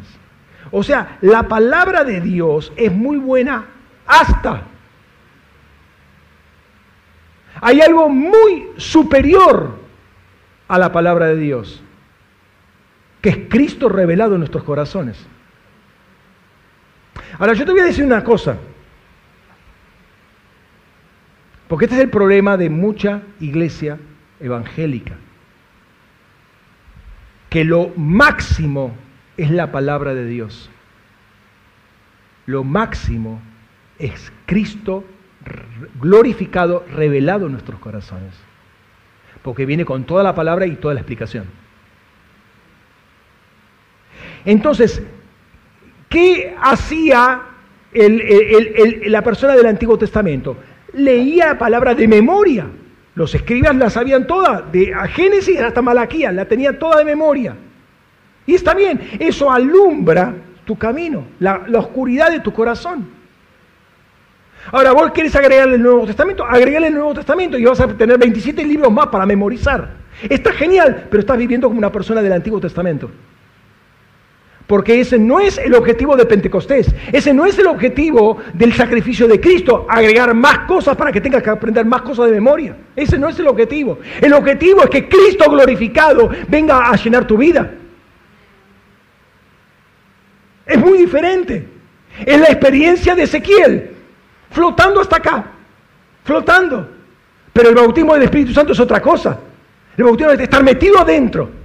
Eso es la diferencia. Esa es la diferencia entre vivir el Antiguo Testamento con toda la Biblia de memoria y toda una religión de memoria, pero con un corazón todavía en oscuridad. Y la diferencia que el lucero de la mañana entre y alumbre nuestros corazones. Es el encuentro cara a cara con el Señor. Es la experiencia con el Cristo glorificado. Es muy diferente. Es muy diferente. Fíjate, en Juan algo, algo, algo similar dice Jesús, ¿no? Dice Juan 5:35. Fíjate lo que dice ahí. Hablando de Juan el Bautista nuevamente. Él era la antorcha que está ardiendo y alumbrando y por un momento quisiste regocijar a su, eh, a su luz. ¿Te das cuenta? Es una antorcha. Jesús es una antorcha. Eh, perdón, Juan el Bautista era una antorcha. Y todos le gustaba estar bajo la antorcha de la luz. Eh, perdón, bajo la luz de la antorcha de Juan el Bautista. A ver, predícame, Juan, predícame, predícame. Sí, ay, qué lindo. Dale con todos los fariseos, sí, sí, porque son malos, malos. Sí, dale con todo a Herodes, también es malo. Pero me gusta la antorcha. Pero Jesús va a decir algo que es más importante que la antorcha.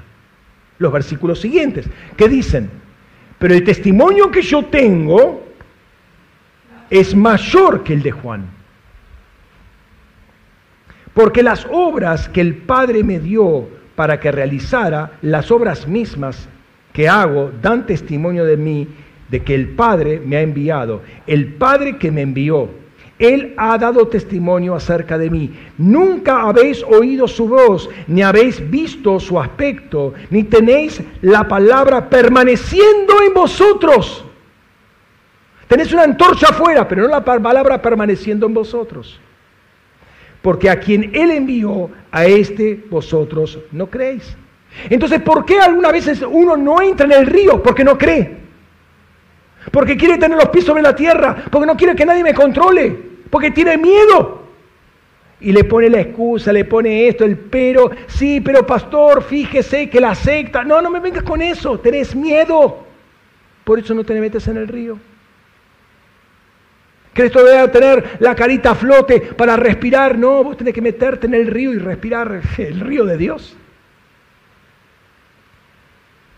¿Qué está queriendo decir Pedro entonces en el pasaje anterior? La antorcha es bueno, pero hay algo superior. Es buena hasta que el día amanezca y el lucero de la mañana salga en vuestros corazones. Cristo tiene que manifestarse en cada uno de nosotros. Tiene que haber una revelación del Cristo glorificado. E, eso es lo que está diciendo Pedro. Y es lo que ha tenido Pedro. O sea, él vio al Cristo glorificado en el monte de la transfiguración. Lo vio, escuchó la voz, vio la nube. La escritura está genial, es fundamental y básica. Pero hay algo superior. Conocer la escritura de memoria no te sirve para nada, no te hace persona del Nuevo Testamento. Aunque conozcas el Nuevo Testamento de memoria, no te hace persona del nuevo pacto. El lucero de la mañana tiene que salir en nuestros corazones, el Cristo glorificado tiene que revelarse. Y no nos confundamos, la vida del Espíritu no es intelectualismo. Conocimiento de las escrituras tiene que ver con una experiencia de Peniel. Es muy diferente. Es muy diferente.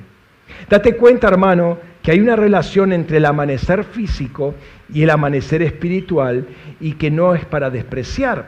La vida en el espíritu es vivir para Él y no seguir viviendo para mi propia conveniencia.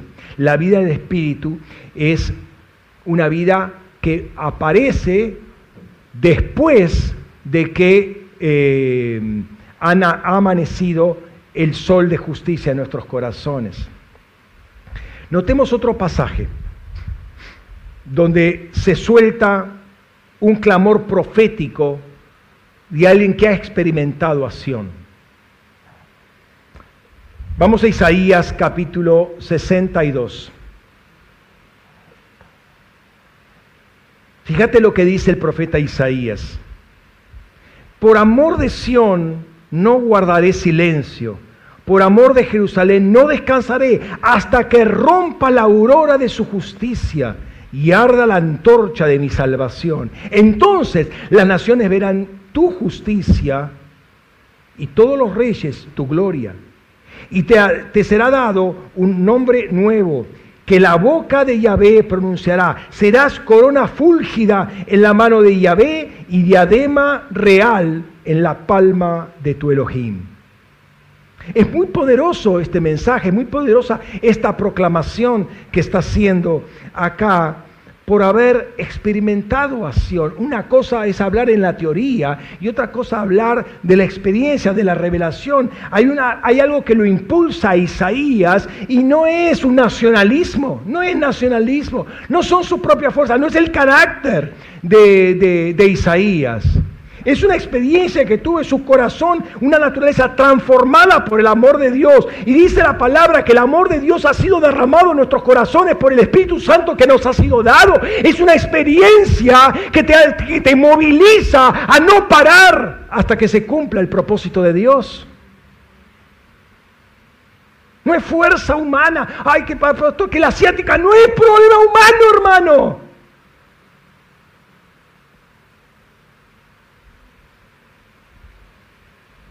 Es estar en el río de Dios. Es estar haciendo la voluntad de Dios, no la mía. Es vivir en la perfecta libertad de Dios. Si no, uno todavía está atado. ¿Mm? Dice hasta que rompa la aurora de su justicia y arda la antorcha de salvación. Hasta que venga el nuevo día, hasta que salga el sol de justicia. Notemos que con la revelación del verdadero sol viene la justicia. Viene la justicia. Notemos que Pedro va a decir eh, en la carta que, leímos más, más tarde, dice, pero según su promesa, dice ahí en segunda de Pedro 3.13, según su promesa, esperamos nuevos cielos y nueva tierra donde more su justicia. Primera tiene que manifestarse en nuestros corazones. Primero que el agua tiene que tener peces en nuestros corazones para que después haya pescadores alrededor nuestro. Y están los árboles frutarios y de testimonio afuera de una realidad que ya existe adentro. Si el amanecer no, no empezó en mi corazón, ¿qué voy a empezar un amanecer afuera? Somos hijos del día, somos hijos del alba y tenemos que estar donde está nuestra naturaleza.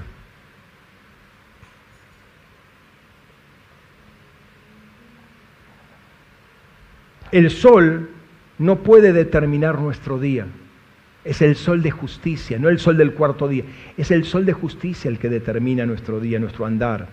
Cuando Zacarías profetiza por su hijo Juan el Bautista, ¿se acuerdan? Lucas capítulo 1. Profetiza sobre su hijo Juan el Bautista. Muestra que su ministerio, el ministerio de Juan el Bautista, Juan el Bautista bebé, ¿no? Al octavo día, bebé muestra que su ministerio iba a ser funcional al ministerio de Jesús. El importante era el ministerio de Jesús, obviamente. No iba a ser, no trabajaba en independencia, estaba preparando el camino para. ¿Sí? Fíjate lo que le dice Lucas 1, 76 al 79. Y tú, niño, serás llamado profeta del Altísimo, porque irás delante de la faz del Señor, Peniel Hola. Irás delante de la faz del Señor para preparar sus caminos y para conocer y para conocer, y dar conocimiento de salvación a su pueblo mediante la liberación de los pecados, de sus pecados. A causa de, de las entrañas de misericordia de nuestro Dios, en las cuales nos visitará desde lo alto el sol de la aurora, para dar luz a los que habitan en tiniebla y en sombra de muerte, para guiar nuestros pies hacia el camino de paz. El sol de la aurora es el sol de justicia. No es este sol que está dando calor en el día de hoy, es el sol de justicia. Una visitación desde lo alto en términos... Eh, eh, eh, estoy hablando en términos históricos, nos va a visitar ¿sí? Esto ya pasó, ¿sí? ya nos visitó. Lo visitó a Israel y visitó todo el mundo y, todo, y, existencialmente nos visita a nosotros cuando recibimos a Jesucristo. ¿Sí? Es un kairos, una ventana que, se abre, es una oportunidad para tener la luz verdadera y tener paz. Porque no hay paz verdadera, no hay paz de Dios sin justicia de Dios previamente. Es la aurora de su justicia. ¿eh? Un Cristo glorificado es el que debe nacer en nuestros corazones y déjame decirte esto, según Pedro, todas las escrituras pueden funcionar como Juan el Bautista funcionó, preparando para, ¿qué cosa? La revelación del Cristo glorificado en nuestros corazones. Pero también ese alba o esa alba es un tiempo de victoria. Jacob experimentó justamente al amanecer, al rayar el alba, eh, una victoria, ya lo vimos. Pero también notemos esto.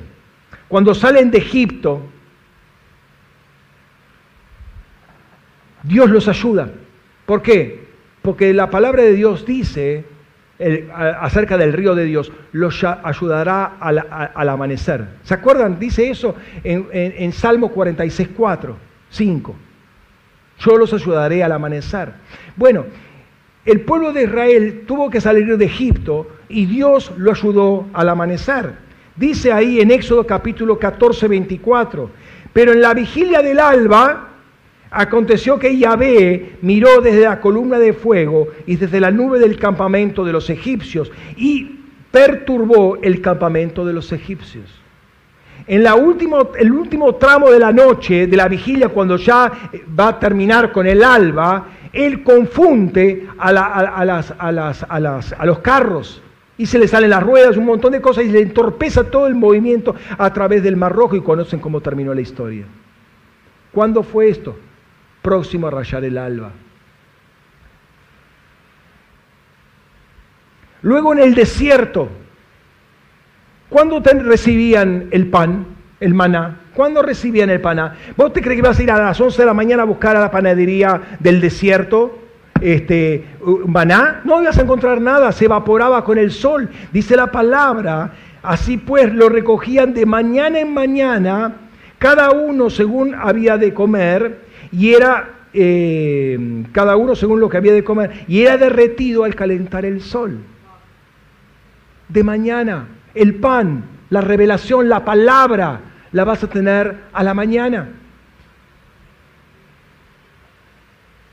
Cuando los sirios estaban rodeando Samaria, ¿se acuerdan que había unos leprosos ahí en la puerta? Si entraban a, la ciudad los mataban porque eran leprosos. Si iban al campamento de los sirios, los mataban los sirios. Y ahí dicen que vamos a hacer, que vamos a, vamos a hacer. Y ahí aparece en el medio una profecía de Eliseo. ¿Se acuerdan que había un incrédulo? Y Eliseo le dice, vos lo vas a ver, pero vas a comer y pasan todos por arriba de él y lo matan cuando se abren las puertas. Resulta que dice Segunda de Reyes 7.5, ¿eh? Cuando los, eh, y se levantaron al alba para ir al campamento de los sirios y cuando llegaron a la parte exterior del campamento de los sirios, he aquí, no había nadie. ¿Cuándo está la victoria? Al alba. ¿Querés victoria en tu vida? Al alba. Otro caso más.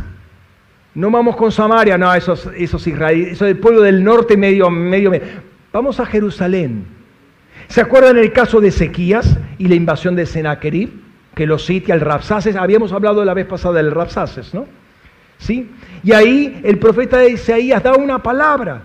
Y entonces dice Isaías 37, 36, y salió el ángel de Yahvé y mató a 185 mil hombres en el campamento de los asirios, y a la hora de levantarse la mañana, he aquí, todos eran cadáveres. En el pasaje paralelo de Reyes, segunda de Reyes 19:35, dice, de madrugada. ¿Cuándo estuvo la victoria? La pregunta es si nosotros queremos tener victoria. ¿A qué eh, responde todo esto? Y voy cerrando. A lo que dijimos al principio y lo que estamos diciendo ya en domingos anteriores. Repito, el salmo, es clave este salmo. Hay un río cuyas corrientes alegran la ciudad de Elohim, el santuario, la morada de Elión. Elohim está en medio de ella, no será conmovido, Elohim la ayudará al clarear la mañana. Y se está hablando de clarear la mañana, repito, todo lo anterior es de noche.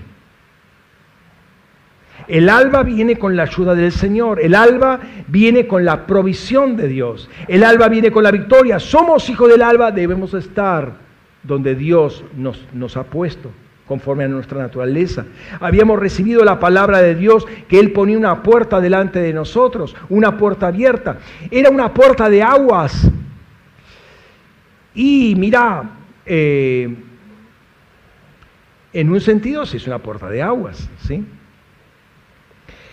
Es el río de Dios en el que uno debe introducirse y sumergirse, hundirse en el ropaje de Cristo que ya uno no, ya no sea más visible, que Cristo sea visible en nosotros, que Cristo se haga eh, eh, evidente. Cuando uno se rinde a la voluntad y desaparece como el vaso, desaparece cuando se sumerge en el agua.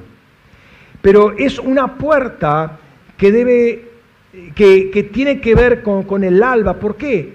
Porque es una puerta que fue revelada en tiempos de una semana buscando conquistar las puertas del alba.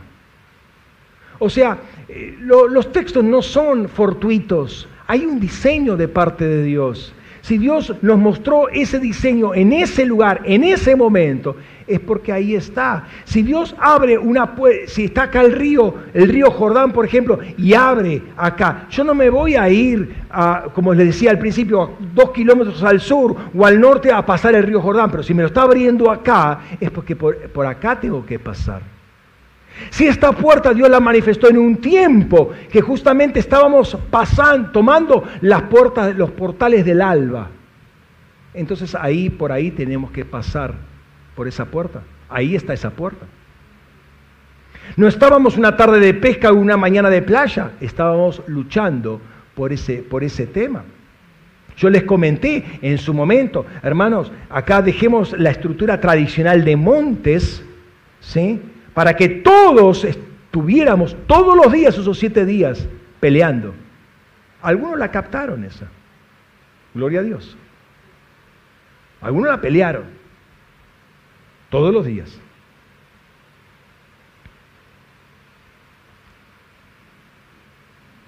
Lo primero que esto manifiesta es el gobierno sobre el tiempo, vuelvo a repetirte. Nosotros, eh, nosotros, somos hijos del sol, el sol de justicia, y no del sol del cuarto día. Somos hijos de la luz, no de la noche. Entonces lo que el Señor hace es romper nuestra dependencia con el espacio-tiempo para unirnos a la eternidad, romper la, dependencia con el sol para unirnos al sol de justicia. Hay hermanos que luchan con el tiempo y nunca le coinciden las fechas o los tiempos, o el desorden de, ay, me confundí, yo quería que era la mañana y era la tarde, yo quería que era la tarde, no, pero era la mañana, ay, que eran las dos, claro, yo sabía, en vez de cuatro entendí catorce, viven en la confusión del tiempo y nunca les alcanza el tiempo para nada. Hermano, ¿no sabes dónde está la, sabes dónde está la victoria? Empezar a levantarte temprano, antes que salga el sol. Tenés que hacer una guerra ahí contra una luminaria que está tomando autoridad sobre ti. Y no te está dejando vivir en libertad. Estás atado a ese tiempo. El sol y la luna, ni, ni uno ni el otro, pueden enseñorearse más sobre su vida. Recuerden que eh, en el cuarto día se decía, el sol para que señoree sobre el día y la luna para que señoree sobre la noche. Hermano, el único Señor que nosotros tenemos es Jesucristo. El sol no se puede enseñorear de mí, y ni la luna se puede enseñorear de mí, menos las estrellas pueden enseñorearse de mí. El único Señor nuestro es Jesucristo glorificado, punto. Entonces ese es el sol de justicia, el que debe regir nuestros tiempos. Y es una lucha como la que tuvo Jacob, es una guerra espiritual. Nota que el momento de desafío, eh, eh, que, el momento de desafío es este que te estoy expresando. Y cuando yo te estoy diciendo esto, como que te estás poniendo ya en guardia, a la defensiva, para decirme, no, pero pastor, espere, espere, espere un poco. Porque usted me dice lo del alba, sí, sí, usted no entiende que yo tengo esto, que tengo aquello, pero sí. Y, me saca toda una serie de argumentaciones. Todos los razonamientos. ¿Por qué? Porque todavía estás atado al sol. Y viene el espíritu de Grecia, que era un adorador del sol, para hacer todo un razonamiento, para justificar algo en contra de la palabra de Dios. Y vos decís, amén, amén al sol no a la palabra. La palabra, sí, sí, pastor, muy buena la palabra, sí, sí, sí, interesante. Pero, y con ese pero querés derrumbar todo el argumento de la palabra de Dios. Dice que al alba Dios te va a ayudar. Al alba vos vas a encontrar el maná. Al alma al alba Dios te va a dar la victoria. Al alba vas a ver la estrella resplandeciente de la mañana, vas a tener un encuentro con Peniel, un, un reencuentro cara a cara con el Señor. Y va a destruir a todos tus enemigos al alba. Entonces no vengas con razonamientos, hermano. El salmista espera en el Señor la redención de Israel confía en su palabra, confía en sus misericordias, confía en su perdón. ¿Cómo espera el salmista? Más que los centinelas a la aurora. Mi alma espera a Donai. Sí, más que los centinelas a la aurora. ¿Cómo sabe el salmista cómo esperan los centinelas el amanecer? Si el salmista es una persona que vive dentro del templo, vive tocando la lira, la flauta, la trompeta, eh, vive componiendo canciones, no está en la guardia arriba, haciendo guardia de noche, no, no está haciendo eso. No, estás muy equivocado.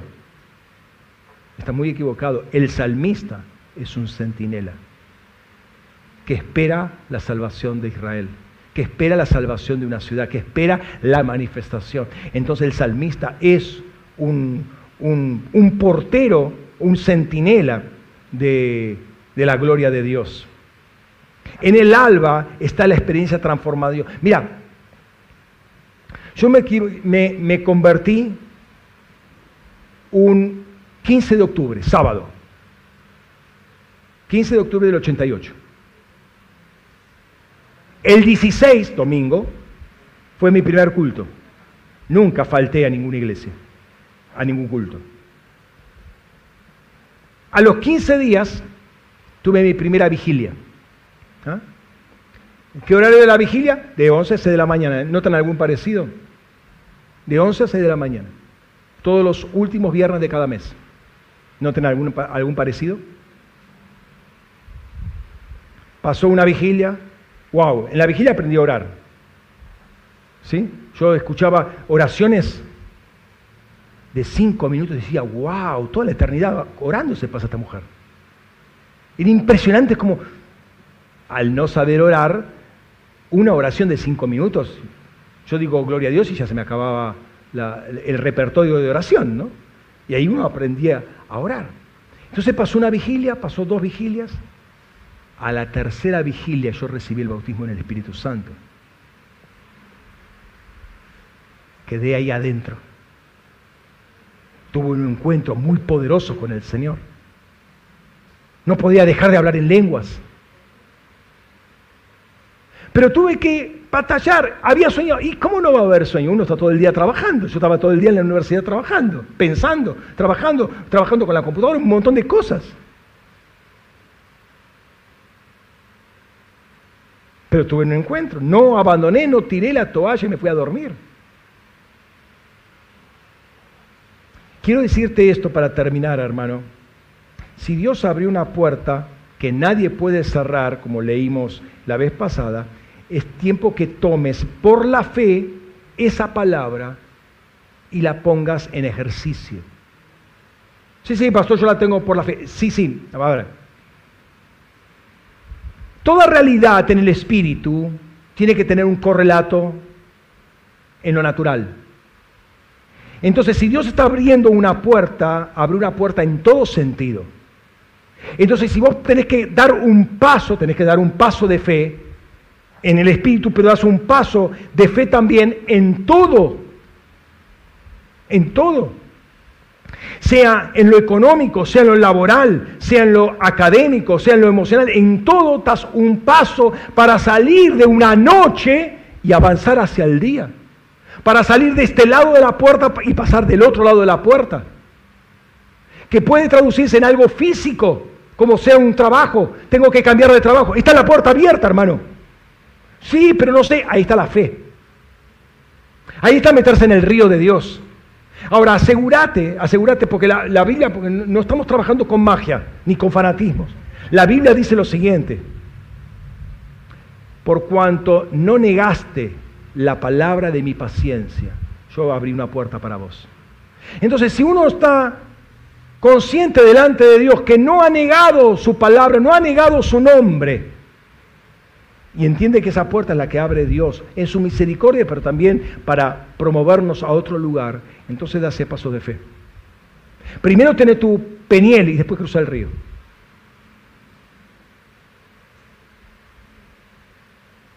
¿Entiendes a, lo que, a lo que estoy diciendo, hermano? La palabra es muy práctica.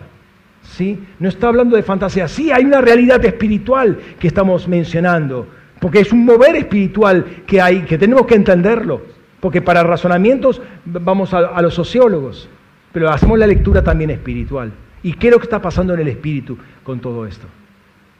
Entonces yo te animo en este, en este tiempo que Dios abrió una puerta para nosotros. No es una puerta, una puerta espiritual, pero vaya a saber de qué se trata. No es una puerta para pasar del otro lado. Es una puerta para animarte a transitar. ¿Quién es la que se asoma? Ah, mirá, wow. La se asoma. En el alba se asoma. Un ejército abanderado, puesto. Ah, está, está, no, está, eh, no, no, está bien firme, está listo para la batalla. Te está invitando a pasar. Cerra tus ojos un momento.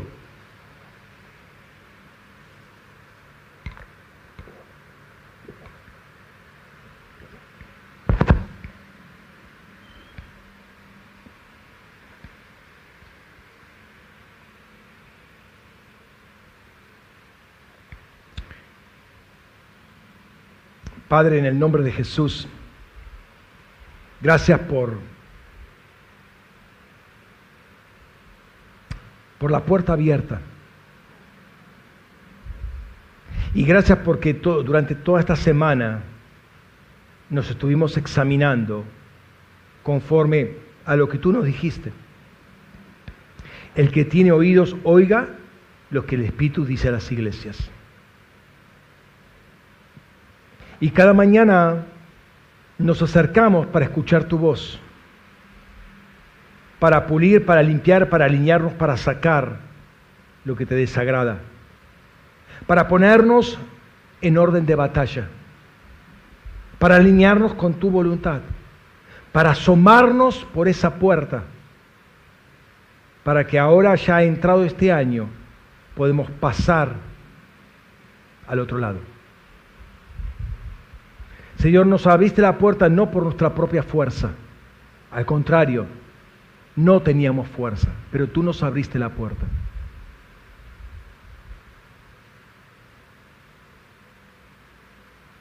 Y no queremos pecar de incrédulos para no pasar del otro lado. No queremos pecar de infieles para no dar ese paso de fe porque no confiamos en ti. Señor, en esta mañana queremos afirmar nuestros corazones como hijos del alba, como hijos de ese sol de justicia, para buscarte donde tú te has manifestado, para hallarte porque ahí nos estás, estás esperando, como ese ángel como tú mismo peleaste con Jacob y Jacob contigo toda la noche hasta rayar el alba. Y así como tú le cambiaste el nombre, le cambiaste el destino, le cambiaste toda su perspectiva de vida, habiendo salido como fugitivo y mentiroso y traicionero, vuelve como príncipe Vuelve para caminar la tierra y para poner posesión, tomar posesión.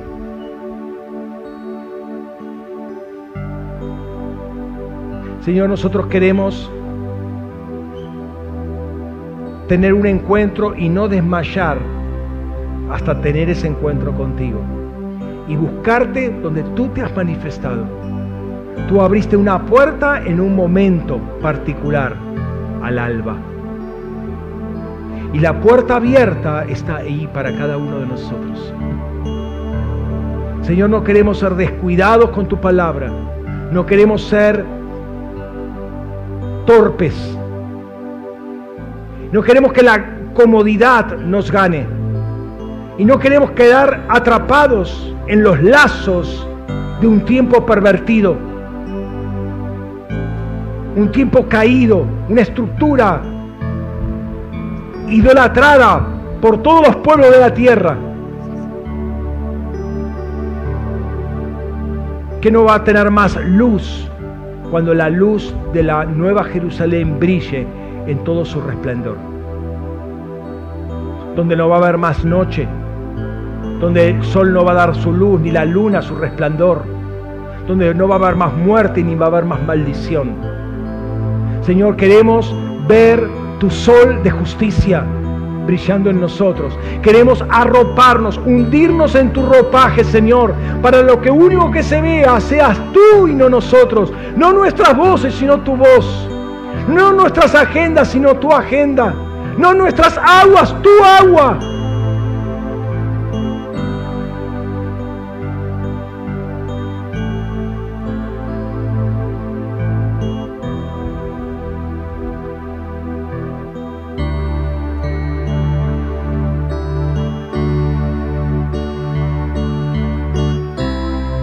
Señor, queremos encontrarte donde tú nos, habla, donde tú nos abriste esa puerta.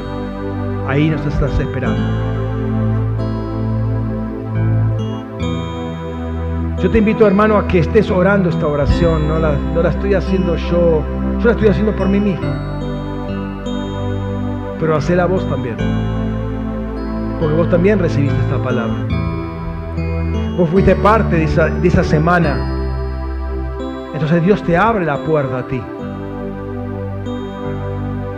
Haz esta oración. No que repitas después de mí. Haz esta oración que estoy haciendo. De buscarlo al Señor. Donde Él dijo que está la puerta.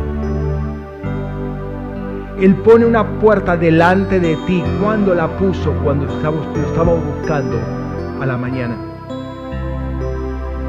Ahí está la puerta. No es muy difícil.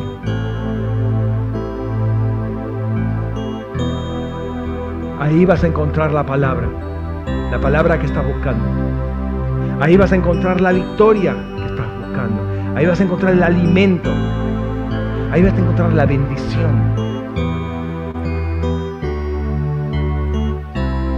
Y no vas a tener que pelear porque ya Él peleó por ti. Y ganó la victoria. Obtuvo la victoria. Padre, gracias por este tiempo, Señor. Gracias por esta puerta por este portal que tú nos abres, Señor, por el cual podemos vivir confiados, sentir, estar confiados, saber que donde estamos es donde tú quieres que estemos. Que donde tú nos, nos, eh, abres la puerta, es ahí donde estamos parados, justo delante. Y Señor, queremos pasar del otro lado. Señor, pido que mi hermano no afloje en este tiempo, en este tiempo de guerra, hasta pasar del otro lado. Que no afloje, que no se debilite, que confíe en ti, que espere, como los estinelas esperen al alba. Espere confiado, corazón confiado, corazón firme.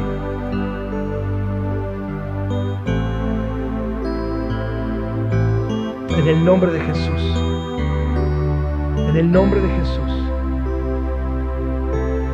Señor, te bendecimos y te adoramos. Gracias por la palabra, pero muchas más gracias porque tú decidiste revelarte en nuestros corazones. Es lo que nos da fuerzas, es lo que nos levanta cada mañana, es lo que nos sostiene durante todo el día, lo que nos saca de todo apesadumbramiento, a toda tristeza, toda amargura, todo dolor, nos saca, nos levanta, nos fortalece, nos promueve, nos hace crecer, nos da nueva fuerza, nos da alas como la del águila para remontar con ella a altura, Señor, para, para, para dominar las alturas, Señor, en el nombre de Cristo Jesús. Gracias, Rey. Gracias, papá. En el nombre de Jesús, Señor, suelto esta palabra en este momento. Para que corra por todo el raquía, en el nombre de Jesús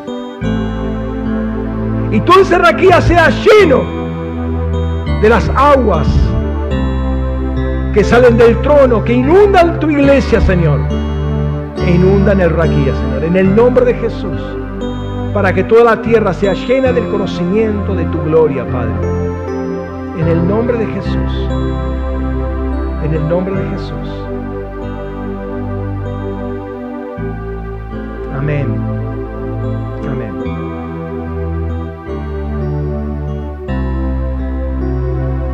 Gloria a Dios. Vamos a, en este mismo espíritu, a, a celebrar la, la cena del Señor? Hay un río cuyas aguas vienen del trono del Señor para restaurar, para ministrar.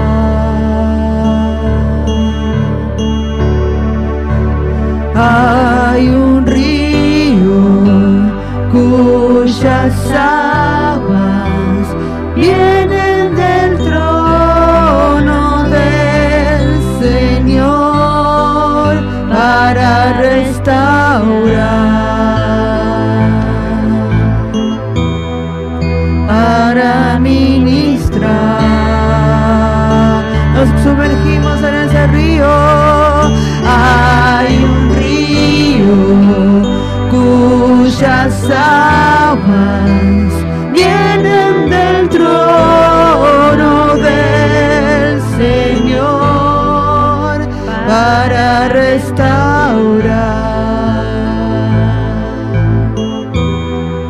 para ministrar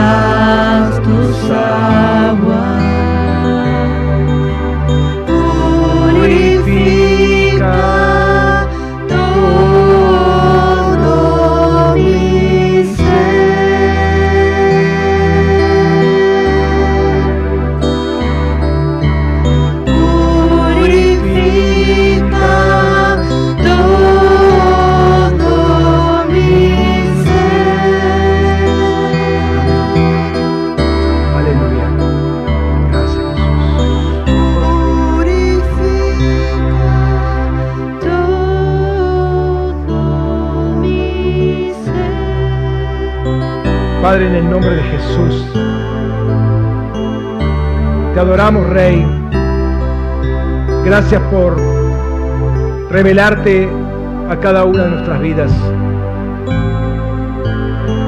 Señor, queremos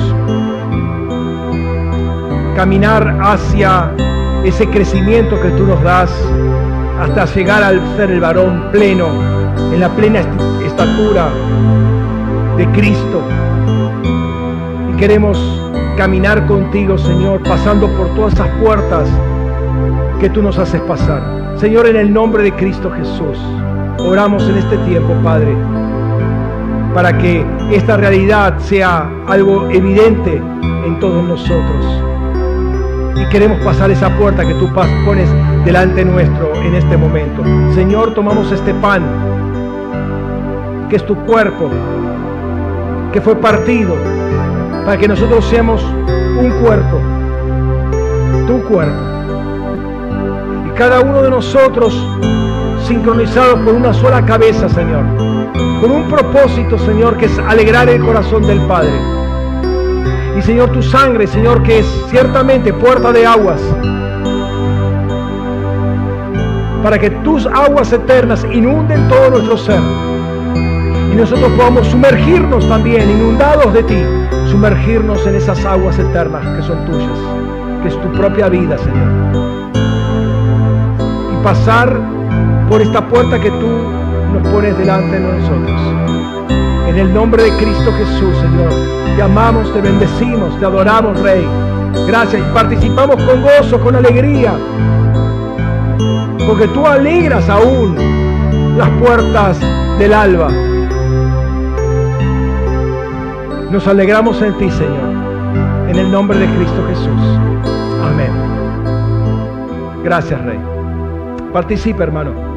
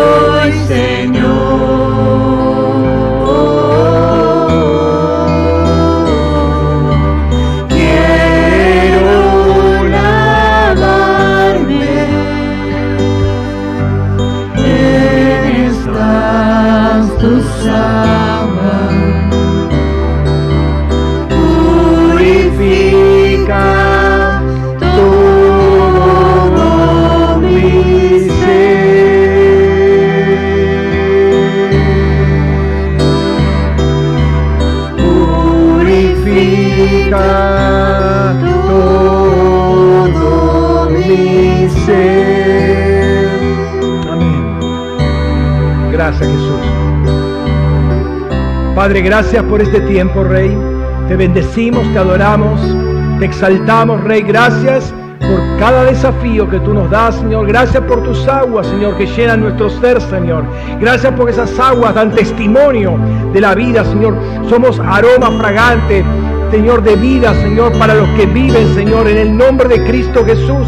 Señor, hay, hay, hay árboles frutales, Señor, alrededor de ese río, Padre, que inunda esas aguas, que inunda los mares, que da vida a lo que no tenía vida, Señor. Señor, te honramos y te bendecimos, Señor. Gracias por este tiempo, Señor. Te adoramos, Rey. Gracias, gracias, papá. En el nombre de Cristo Jesús. Amén. Hermanos, Dios les bendiga ricamente. Pueden saludarse el Señor y los que están conectándose por internet. Dios los bendiga ricamente. Tengan una excelente semana. Chao. Amén.